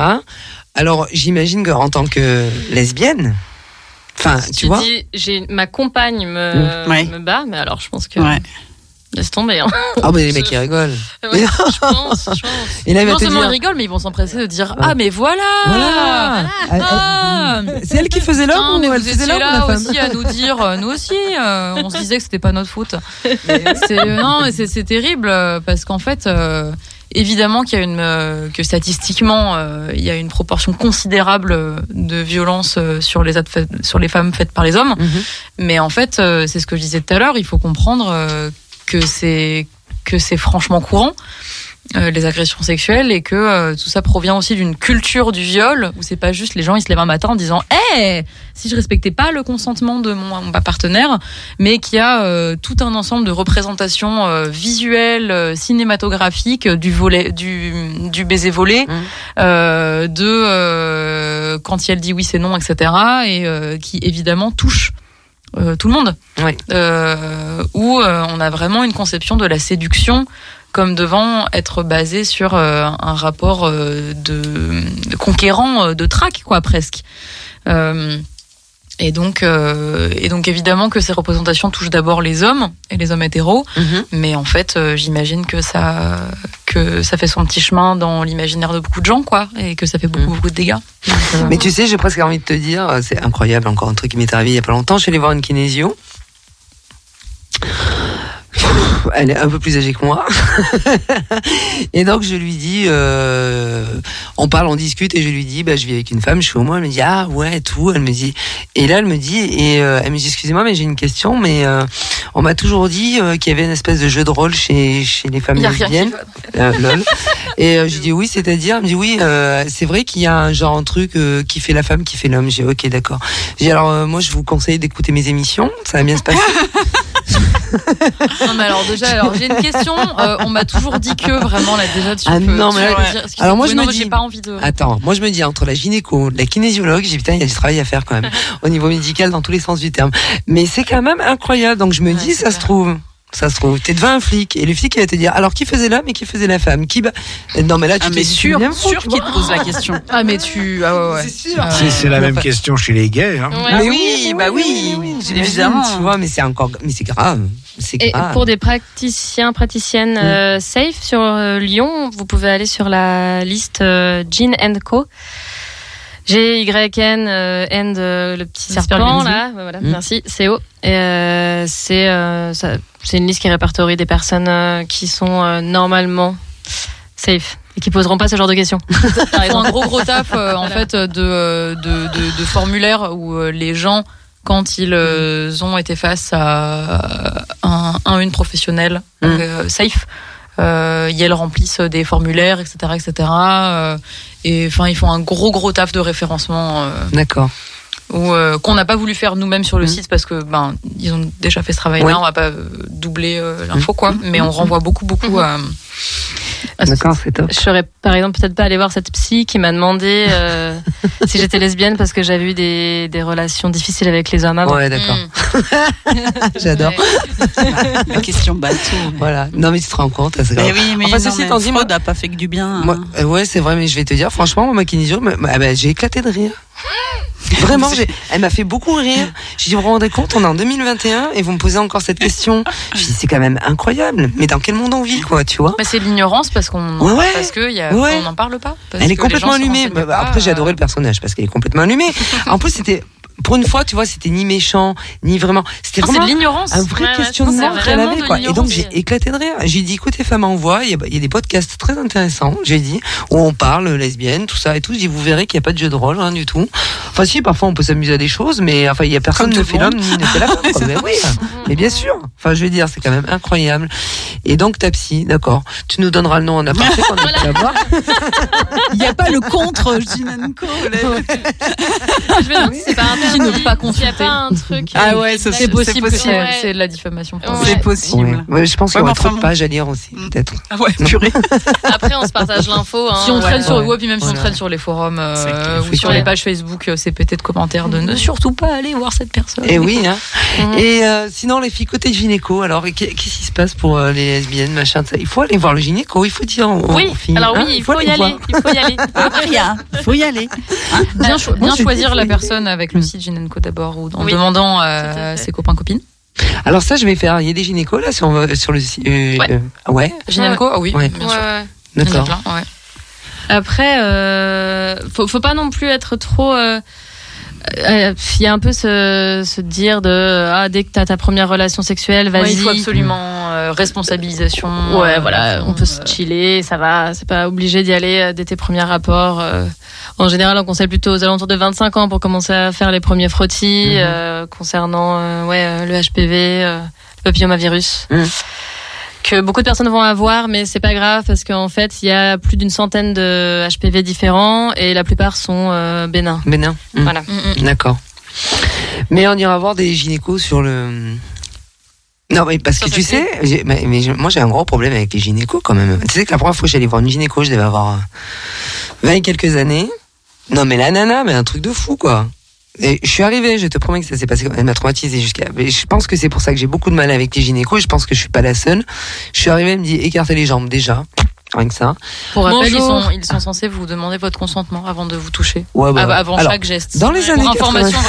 vraiment, euh, Non, ça, c'était pas comme ça. Non. Mais comme encore ça. ah oui non mais ce que je veux dire c'est qu'encore aujourd'hui ils ne le font pas encore Oui, aujourd'hui ça ne- Alors euh, dans les années euh, 90, t'as vu, j'ai augmenté. Avant c'était 80, maintenant, c'est 90. Euh, non, il demandait rien du tout. Je te promets, elle m'a dit écartez les jambes. J'ai fait ok, ça va bien se passer. Alors j'ai dit, écoutez, euh, j'ai un peu de mal avec ce genre de truc. Ouais, ouais, ça va bien se passer. Je vous raconte même pas le délire. Ça a duré euh, même pas cinq minutes. Elle a pas pu faire tout ce qu'elle avait à faire tellement ça m'a bloqué. Elle m'a dit bon allez c'est bon, on n'arrivera à rien du tout. J'ai fait waouh. Après, je suis allée voir un gynéco, genre euh, pff, 20 ans plus tard, quoi. T'imagines Ouais, ouais. Bon, et même encore aujourd'hui, j'ai énormément de mal. Et que ma gynéco qui comprend pas tout aux lesbiennes, aux, euh, aux lesbiennes, voilà, on va le faire comme ça. Eh ben, elle est très sympa quand même, tu vois. Parce qu'elle m'a dit ouais, vous avez bien raison, c'est pas très rigolo d'écarter les jambes et tout ça, machin. Même moi, ça me, ça me fait chier, tu vois. Mais super, non vraiment, elle a été géniale. Et je me suis dit ouf pour une fois. Enfin, c'est pas pour autant que j'irai la voir t- tous les deux ans, hein, mais euh, voilà, il y a quand même des gens aujourd'hui qui sont un peu plus euh, soft et beaucoup plus euh, Hmm. et bienveillants par rapport aux gens, quoi. Tu. Les sages-femmes. Voilà, moi c'est Oui, ce que j'allais dire. Les sages-femmes. Ce qu'on, ce que, Ouais. ouais. ouais, de ouf. Que, ce que, moi, ce que je conseille de. Alors, il y a des gynécos qui sont très bien. Mm. Euh, alors, moi, j'en ai pas rencontré personnellement, mais je, je connais des gens qui en ont rencontré. Apparemment. Est-ce qu'il Ça existe. Euh, Il y en a, euh, mais par contre, c'est vrai qu'un tips de base, globalement, c'est vrai que Ouais. c'est d'aller voir euh, des sages-femmes. Déjà, ça coûte 23 euros et c'est remboursé par la sécurité Ah ouais. sociale. C'est comme un Mm. médecin généraliste. Donc, euh, donc euh, bon, voilà, quand on est jeune et précaire, c'est cool. Ouais. Euh, des soins gratuits et, euh, et généralement, et encore une fois, mais généralement Ouais. quand même, c'est des personnes euh, plus douces, enfin qui, qui, ouais. Ouais, qui ont moins euh, cette espèce d'ego euh, du médical, euh, gynécologie, machin. Mm. Ouais. Je suis trop euh, super. Plus terre à terre. J'ai fait 15 ans d'études. Voilà. Ouais, D'accord. ne me parle pas, toi, petit. Puis la sage-femme, il y a ce côté où elles prennent soin des femmes enceintes et tout ça, les bébés, les machins, tout ça, ça. Bah, ils ont les mains dedans en fait, quoi. Oui. Concrètement, euh, concrètement, elles salissent les mains, quoi. Donc Mm. elles, euh, c'est vrai qu'il y a, il y a une une connaissance euh, concrète, enfin de vraiment de la pratique, euh, D'accord. Euh, qui j'imagine. euh, Sage-femme, alors, je retiens. Ouais, vraiment Mhm, sage-femme. Déjà, déjà pour le prix, et ensuite euh, Mm. pour le rapport. euh. Et quand je disais tout à l'heure, euh, pour rappel, euh, les praticiens, praticiennes sont censés vous demander votre consentement. Si je disais, c'est que ça n'a pas trop changé hein, depuis Mm. les années D'accord. 90. euh. c'est que euh, moi récemment, Ouais. j'ai vu une kiné euh, qui, avant chaque geste, me demandait je peux. Mm. Euh, D'accord. Et c'était la première fois de ma vie. Et des médecins, j'en ai vu un paquet. Euh, des médecins gynéco, chirurgiens, de, enfin, de toutes sortes. Et euh, des médecins qui demandent avant je peux de t'insérer dans la chatte, c'est Mm. pas récurrent alors que c'est censé être absolument nécessaire et c'est le minimum. D'accord. Euh, que ben quand tu connais pas quelqu'un, tu lui demandes si tu peux lui insérer des doigts dans la chatte quoi. C'est vrai, c'est pas faux. Je note. Et que ça et que ça cause et que c'est que c'est beaucoup important. ça et que c'est beaucoup Mm. cette appréhension qui cause euh, enfin qui qui provoque euh, une euh, une réticence Mm. de beaucoup de personnes d'aller d'aller voir des praticiens et praticiennes parce que ben c'est hyper flippant, c'est hyper douloureux, le frottis on te on te ménage pas, le Mhm. spéculum très régulièrement, on t'en met un d'une taille standard, on te demande pas du tout si t'as si t'as mal et Mm. si euh, il est nécessaire d'en mettre un plus petit. On te met pas de lubrifiant, sinon. On te met pas de lubrifiant, enfin toutes ces sont censées être absolument basiques. Euh, le consentement, mettre du lubrifiant, euh, proposer un spéculum plus petit, te demander si tu as envie d'un frottis ou pas, t'expliquer ce que c'est un frottis, t'expliquer à quoi ça sert. Enfin toutes ces choses-là, euh, on n'y est pas encore du tout du tout. quoi.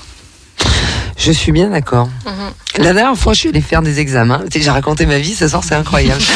eh ben non, mais ça me fait penser à ça, mais n'empêche que mon médecin avait mis, oui, je vous ai fait, je vous ai mis une radio, machin, là, tu sais, hop, hop, hop, tu rentres dans, dans la chatte. et, euh, et ben n'empêche que la nana, elle m'a dit, euh, alors je vois, je vois qu'elle prépare son truc là. Je lui dis, mais vous faites quoi Euh, Elle me dit, ben j'ai un examen euh, gynéco à faire. Je lui dis, hein? Tu sais, tu, tu vois, ça m'a. Bah oui, c'est ça. Et là, elle m'a dit non, mais si ça pose problème, je fais pas, tu vois. Donc là, j'ai apprécié le truc, tu vois, de dire. euh, Ouais, c'est ça, mais ça vient en seconde. Mais voilà, ça lieu, venir avant. ouais. oui, normalement, ça devrait venir avant. Bon, Genre, alors, je me dis, vaut mieux tard que jamais. Ah, pardon. Non, Vaut non, mieux tard que était pas jamais, dedans mais ça encore. Non, non, elle était pas dedans encore. Ah, ok. J'ai dit, ah bah non, parce que j'ai dit, oh là, faites quoi là Oui, ça, mais t'as dû, t'as dû demander, t'as dû demander, vous faire Eh ouais. quoi J'ai vu l'appareil, le truc, là, j'ai dit, euh, c'est quoi euh, euh, C'était c'était marqué où ça Tu vois Et bon, en fait, c'est vrai, tu as raison, normalement, on demande avant, c'est vrai. Non seulement on te Mm. demande avant et on, mais on t'explique en fait. euh, moi, combien d'examens gynéco j'ai fait je suis ressortie. euh, on m'a demandé de faire un frottis, je sais pas trop ce que c'est, je sais pas à quoi ça sert, je sais pas pourquoi on le fait. Ah bah, moi non plus, on me dit, il faut le faire, mais bon, euh, voilà. et, quoi. euh, et en fait, euh, du coup, c'est aussi pour ça qu'on n'est pas au courant de Mm. comment euh, réduire les risques dans le sexe lesbien et Mm. comment ça marche le sexe lesbien et tout ça. C'est que ça passe déjà par. euh, on, on, est, on sait déjà même pas ce qu'on nous insère dans la chatte, on sait pas pourquoi on le Mhm. fait. Enfin, la désinformation euh, au sujet de nos corps, euh, elle est vraiment à tous les niveaux, quoi. Ouais, Mhm. c'est clair. C'est peu de le dire, ouais, c'est vrai. On a encore beaucoup de travail, hein, j'ai envie Ah de bah dire. ouais, ouais, c'est clair. Un petit point sur euh, culture. Un petit Euh, point. oui. Que faire? Que faire? Bon, alors en, en événement féministe, là, euh, dans les 15 jours qui viennent, c'est Mm. pas la priorité, visiblement, hein, avec euh, les fêtes de Noël. Donc, Oui. je vous ai pas trouvé de festival dingue ou de. Non. Survivre aux fêtes de famille, Ouais, c'est ça ouais. les ça. féministes qui. Mais bon, si vous êtes au chaud chez vous, euh, bien, eh ben, je sais pas si vous avez vu H24, la super mini-série de Arte, Euh, euh, qui s'appelle H24, Mm. donc, qui est, euh, qui est une série de 24 courts-métrages. euh, de 4 minutes, 5 minutes, euh, 24 heures dans la vie d'une femme, ça s'appelle. C'est des 24 courts-métrages Ouais. un par heure de la vie d'une femme, écrit par 24 autrices et euh, incarné par 24 euh, différentes comédiennes. euh, euh, et il y a voilà, c'est 24 petits films engagés féministes Ouais. qui euh, portent des alors évidemment euh, plein de situations sont évoquées hein, sur ces Mhm. 24 films euh, euh, un peu tout y passe la violence conjugale le lesbianisme vu par les autres Mhm. et tous ces 24 courts-métrages sont tirés de 24 histoires vraies D'accord. voilà les, les- des autrices Mhm. connues ont travaillé dessus genre Agnès de Sarthe et bien d'autres et la ré- la- les deux réalisatrices sont toujours les mêmes et donc, euh, ben donc c'est vachement bien, ça se picore, hein, parce que 4 minutes, voilà. Moi, j'ai encore pas tout regardé, mais j'en ai regardé une grosse moitié. Euh, on retrouve, euh, on retrouve, euh, par exemple, dans un court métrage Camille Cotin, dans un autre Valéria Bruni Tedeschi, Anaïs Desmoustiers, Diane Kruger. euh, donc euh, voilà. Moi, il y en a un que j'adore qui s'appelle Le Cri défendu, avec une jeune comédienne qui s'appelle Deborah Lucubuena. Euh, il est vraiment super. Celui-là, je l'ai regardé plusieurs fois. Euh, voilà, c'est euh, quelque chose qu'on n'a pas forcément l'habitude de voir sur une chaîne euh, comme ça, publique, pas câblée. C'est super sympa et ça a débuté en octobre sur Arte TV et c'est à voir jusqu'en 2026. Donc euh, vous avez Ah le bah, on a temps le d'y temps. Ouais, c'est un aller. super format, tu peux en regarder un C'est ça, c'est ça. euh, ouais, c'est une très C'est bonne ça qui est, H24. qui est- qui est super. On note. Voilà. Ma Chris. Voilà, et donc après survivre en fait donner l'œil. Oui, oui, ça c'est quelque chose de survivons. On va parler de toi, ma Chris là, parce que tu nous as, tu nous as fait passer ton, oui, tu nous as fait passer c'est le ton moment prospect. Et oui, ça y est, le tract est sorti. Ouais, tout public des 10 ans. Ouais. Je te, je te laisse Vraiment en parler. Eh ben voilà, ça y est, on va enfin sortir la cré- notre création avec les trois petits points, ce qu'on a commencé pendant Oui. le confinement. on, a, on a eu le temps de beaucoup bosser, c'était bien. Et euh, clair. cette pièce s'appelle Il est parti Gus, Mhm. et c'est l'histoire de, de deux personnages qui euh, qui attendent Gus. Euh, ils- Est-ce que est-ce que c'est des ados? Est-ce que c'est pas des ados? En tout cas, c'est des gens qui ont l'habitude de courir ensemble. Gus arrive toujours premier, toujours même qui arrive deuxième, toujours même troisième, sauf que ce jour-là, Gus ne vient pas. Mm. Qu'est-ce qu'on fait quand le premier n'est plus là, quand, quand, quand celui, celui qu'on suit n'est plus là? Qu'est-ce qu'on fait euh, Qu'est-ce qu'on fait de l'amitié? Qu'est-ce qu'on fait de l'absence? Euh, Et moi, je joue un personnage qui va arriver là pour essayer de donner euh, pas des réponses, mais de poser des questions Mhm. justement sur euh, sur est-ce que ça vaut la peine d'attendre Gus ou est-ce que c'est pas intéressant de partir voler de ses propres ailes? C'est pour ça que c'est tout public parce que je pense que pour des adolescents, euh, le sujet est vraiment Intéressant. beau et puis l'écriture est très très belle, très poétique. C'est François Chanal qui l'a écrit, qui euh, malheureusement nous a quittés euh, quelques semaines avant euh, avant qu'on commence à travailler son texte. Ah, Ouais, donc ça, ça nous a foutu un coup, mais euh, mais je- voilà, on va, j'espère lui rendre un bel hommage en en portant ses mots, sa pièce, et ça va se passer à Saint-Priest, la création, la à la très belle salle, l'espace Jean Cocteau, dans la MJC. C'est le vendredi 21. Vendredi 21 Samedi 22. et samedi 22 à 20h30. Janvier, 20h30. Ouais, janvier. Espace Cocteau. Donc, Voilà. Bon, après, il y aura d'autres dates, mais voilà. Ouais. La création mondiale, quand même. Nice. Bravo. Les filles, vous voulez dire un petit. euh, vous avez encore Eh ben, cinq bonnes petites minutes, alors euh, allez-y. Si vous voulez. euh, Un petit rappel, euh, fais un petit rappel free, et je fais un petit rappel fif. euh, bah, de, bah, de- de- des prochains événements. euh, oui, si vous avez des événements à venir et tout ça. Hmm. Euh, là maintenant j'ai un blanc. Vous n'avez pas de, des, ma- des marches, euh, il y a la marche. euh, Ah euh, si, pardon. euh, Excusez-moi, C'est pas le grave. 17 vendredi, ce Oui. vendredi. Ah, ce il y a- vendredi, en Oui, plus. oui, oui, ce Mm. vendredi à 18h, euh, rendez-vous place de la Comédie. Mm. À Lyon dans le premier, parce que c'est la journée mondiale de lutte contre les violences faites aux travailleurs et travailleuses du sexe. Très important. Ah, bien. Hmm. Donc on sera là à partir de 18h avec une prise de parole. Il va y avoir aussi une chorale, les, les branleuses qui vont chanter. Euh, les coloreuses devraient être là aussi. Et euh, il y aura des petites... euh, on a prévu aussi un spectacle déambulation et du vin chaud. Bien. vos programmes. Mm. Euh, et euh, pour le site, euh, du coup, euh, qui, je le rappelle, s'appelle Flash Info Fouf, Mm. avec un S. Le site n'est pas encore en ligne, euh, mais il, le sera euh, la semaine du 8 mars. Et pour celles et ceux que les réunions publiques intéressent, où on va parler de santé sexuelle au Café Rosa, euh, ça sera la première réunion aura lieu le mardi 11 janvier au Café Rosa à partir de 18h.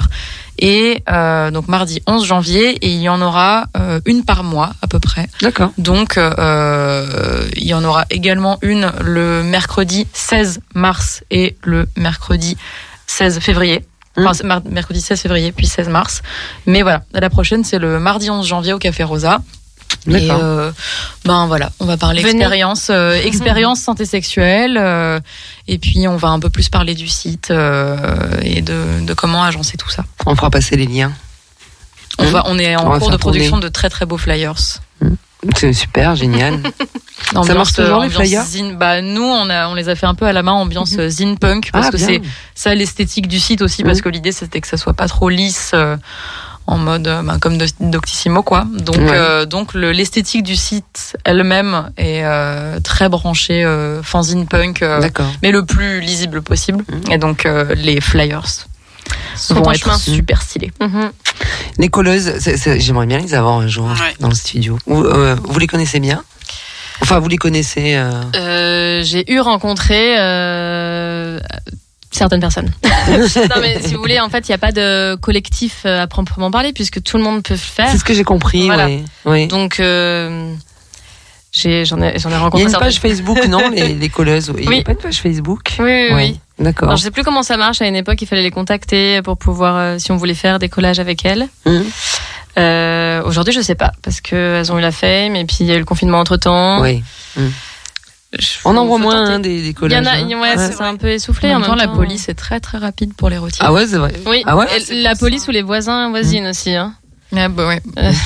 C'est vrai qu'on en voit moins, ouais. Ah, c'est ouais, c'est vrai, ouais. Ah, les flics, mais ils ont que ça à faire aussi. Ils sont vraiment très très rapides. Hein. Une fois, euh, une fois, il y avait un collage euh, qui avait été retiré au bout de je sais pas combien de temps. Elles avaient comparé ça avec euh, une durée d'intervention euh, pour viol. Ah, je crois que Ah oui, j'avais oui. entendu parler de ça. C'était Ouais, assez ouais. parlant. ouais, ouais. Non, non, mais c'est vrai, Ouais, c'est incroyable. hein. Voilà. Ouais, c'est fou. Ils chassent les masques, ils chassent les colleuses, ils chantent, ils que ça à foutre dans la vie, c'est incroyable. incroyable, mais vrai. Et euh, ben c'est, mais c'est génial, hein, vous êtes euh, au top, merci hein, les filles. Bah, merci beaucoup. invité. Merci euh, d'avoir accepté notre invitation. Avec plaisir. Je sais que c'était tout olé olé parce que vous avez fait plein de choses hein, avant, euh, il me semble. Il y, avait. euh, Et bah ce matin, on avait la réunion. euh, Voilà. on Ah avait oui. la réunion de euh, fabrication des flyers. Voilà. Exactement. Ouais, ouais. euh, Daniel m'avait dit on fera ça au mois de décembre parce qu'elles ont plein de trucs à faire, le site, tout ça, Ouais. machin, tralala. Donc, euh, Beaucoup de, bah, après le confinement, là, il y a Mm. eu une espèce de recrudescence des demandes d'intervention aussi. ouais. Tout d'un coup, il Mais tant fallait mieux, tant de- Ouais, ouais, ouais. C'est bien. Parce que j'ai l'impression, enfin, en tout cas, à Free, ça, ça donne euh, plus qu'une impression, euh, ça, ça- ça donne euh, que vous battez vachement, vous êtes hyper active et tout. C'est euh, non, mais c'est chouette. Ben, c'est vrai que les membres actifs de Fris euh, font beaucoup de choses, quoi. Vraiment, Mm. euh, tous et tous. Mhm. On parlait de Daniel, Beverly, enfin, tous, ces, tous ces gens euh, bien la niaque. Ouais, Hmm. Comment va Beverly? Elle a, elle a trouvé un appart ou pas? Vous savez ou pas? Je sais pas, je sais pas. Je vais boire des coups avec elle demain. je- Ouais. Je, pourrais vous dire. Tu lui- Ouais, tu lui passeras le bonjour. Bah oui, parce que la dernière fois qu'elle est venue à l'émission, elle, elle allait se faire mettre dehors par son proprio Oui. qui s'est aperçu qu'elle se prostituait. Ah oui, c'est vrai. Eh oui. Elle, elle avait raconté Donc ça. euh, le, le gars a décidé de la foutre dehors. Ouais, ouais, ouais. Voilà quoi. Belle époque. Oui, Mm. bon, j'ai envie de dire. Beverly, on pense à toi. Oui. Ouais, mais grave. Mais euh, venez non, tous non. à la marche le Bah oui, 17. vendredi du coup. Ça, Venez, du coup, venez vendredi. Ça, ça rajoute une couche. Eh ben, Elle sera oui, hein. Ce vendredi, on le rappelle. hein, Ce ce vendredi. vendredi, euh, 17 décembre. Marche contre les violentes faites aux travailleurs Ouais. du sexe. Et c'est euh, place de la Comédie. Place de la comédie, Ouais. 18h. 18h. Voilà. Venez vous geler les miches pour une euh, bonne raison. Pour une bonne cause. Oui. ça changera que d'aller que d'aller euh, boire des coups pour rien. Euh, non, je rigole. Allez boire des coups après. voilà, aller boire des coups après. Mais euh, non, c'est super. Merci beaucoup les filles. Euh, on a un, un peu de temps ou pas encore, mon Bernard? J'ai 4 minutes, mais, mais c'est formidable ce On sait soir. plus quoi te faire de ce temps. Hein Mais Ouais. c'est incroyable. hein. Non, mais c'est mais ça passe toujours trop vite, c'est vrai. hein. Et encore, maintenant, on a de la chance, on est on a deux heures. Ouais, c'est vrai. Hein, on a pour, euh, pour bien euh, justement alimenter les sujets et tout. Avant, on avait une heure, c'était hyper speed et tout. On va peut-être en profiter pour parler de, je sais pas, de- Oui. d'assaut. Allez-y, ou les de- filles. Oui, oui, j'ai De de, de- regarder de- dans mes petites notes. donner, donner, donner des refs. euh, Ouais, des références. Bah, si vous cherchez euh, des endroits où vous réunir euh, entre personnes LGBTQIA+, il y a le C2L, le collectif lesbien lyonnais, que Mhm. vous pouvez rencontrer au centre LGBTI de Lyon. Après, il y a euh, des lieux comme le Baston, qui font des... Il y a plein d'événements euh, super chouettes, lieux inclusifs. Il va y avoir aussi, du coup, le Café Rosa, évidemment. Love. Cœur Et- sur le Café Rosa. Euh, le chromatique aussi, qui est un espace euh, LGBT et qui est plus friendly. Et après, euh, voilà. Hum. Sinon, allez vous faire dépister en Cégide. c'est le centre gratuit de dépistage Avec et d'orientation. Ah mais c'est bien de savoir ça. Voilà. Voilà. Voilà. Euh, des Euh, infos un peu concrètes. Exactement. euh, Hôpital Édouard Rio Ouais. ou celui de la Croix-Rousse. D'accord. Euh, regardez quand même sur Internet parce que il y a des horaires un les peu infos spécifiques. tout le temps. euh, Faut y aller le vendredi entre midi 15 et 13h12. Non, je rigole, mais euh, c'est un peu C'est un peu ça. ça. C'est assez précis comme info. Euh, Il y a aussi le centre de sexualité dans le Lyon 1er, à côté de l'hôtel de ville, où là aussi il y a des permanences pour faire des dépistages. Des permanences aussi euh, psy gratuites. Euh, faut aussi trouver le créneau, le moment, parce que des fois c'est genre le premier mardi du mois. En anibisextile. Bon, bref. D'accord. Euh, C'est formidable. Dans le sixième, il y a AIDS qui fait aussi du dépistage. ouais. Euh, et je voulais aussi citer nos, les partenaires euh, avec qui on organise euh, la journée du vendredi. Ouais. Il y a l'association Cabiria, qui est une association euh, Mm. de Très santé communautaire pour les travailleuses et travailleurs du sexe, qui fait un taf de ouf, vraiment, qui est que qu'on aime beaucoup. Euh, le Stras, euh, le syndicat. Euh, on a donc le Stras, Médecins du Monde, Cabiria, Fris, et je crois que c'est tout. Le Stras qui est le syndicat euh, Ouais. des travailleurs du sexe. Exactement. Oui. Oui, oui, on avait parlé avec euh, Ouais. Beverly et Christine. Ouais, ouais. Le stress. Dit, Est-ce qu'on peut en parler? J'ai bien sûr, parlez-en. Mais euh, ce qui serait intéressant, et AIDS, pardon, voilà, je savais qu'elle avait cinq. euh, ce qui serait intéressant, c'est qu'un jour, euh, vous reveniez, on parle, on parle fé- du fémini- féminisme, pardon. Ah, euh, Hein, vaste c'est intéressant. De théorie féministe veut dire. euh, Du féminisme. féminisme, Le féminisme, c'est c'est quelque chose qui fait extrêmement peur aujourd'hui quand on dit t'es féministe. Oh, non. Mais je suis militante, mais je suis pas féministe. Mais t'es féministe un petit peu. Non, non, tu vois, c'est le genre de truc qui fait Hmm. peur. J'aimerais bien qu'on parle un peu de ça, c'est vrai. Hein Ah bah, il y a J'ai deux- choses à dire. euh. deux, Ouais. deux féministes avec moi sur le plateau, enfin dans le studio, je veux dire, et euh, ça serait génial qu'on en parle un de ces quatre, qu'on fasse une émission là-dessus. Bah ouais, je suis pour. Ouais. Et puis hein dans tous les Avec sens, plaisir. vraiment, dans- il y a, il y a beaucoup, Vraiment. beaucoup, beaucoup, beaucoup de choses à dire. Bah ouais. Hein. Oui. En plus, vous êtes à l'aise, donc c'est génial. Et euh, après, on aura euh, peut-être euh, notre li- ouais, on, on coupe notre livre, notre libraire. euh, Tout à fait, Rosa, euh, Ouais. qui a ouvert la librairie à soi. Voilà, tu- dont tu nous Ah avais oui. parlé et qui viendra peut-être sur le plateau. Certainement euh, être on parmi va- nous. on va se caler ça, Incroyable filles. librairie. Hein, on va ça se marche. caler ça sur Ouais. le féminisme. Ouais. Euh, merci mon Bernard. Qu'est-ce qu'on met comme chanson, mon Bernard Peu importe. Tu, tu lances? On y va? Amour censuré, mais ça va pas durer longtemps. Oui. Ah ben on, est, dans, c'est eh ben, on est dans les temps, c'est censuré. merci beaucoup, merci à tout le monde.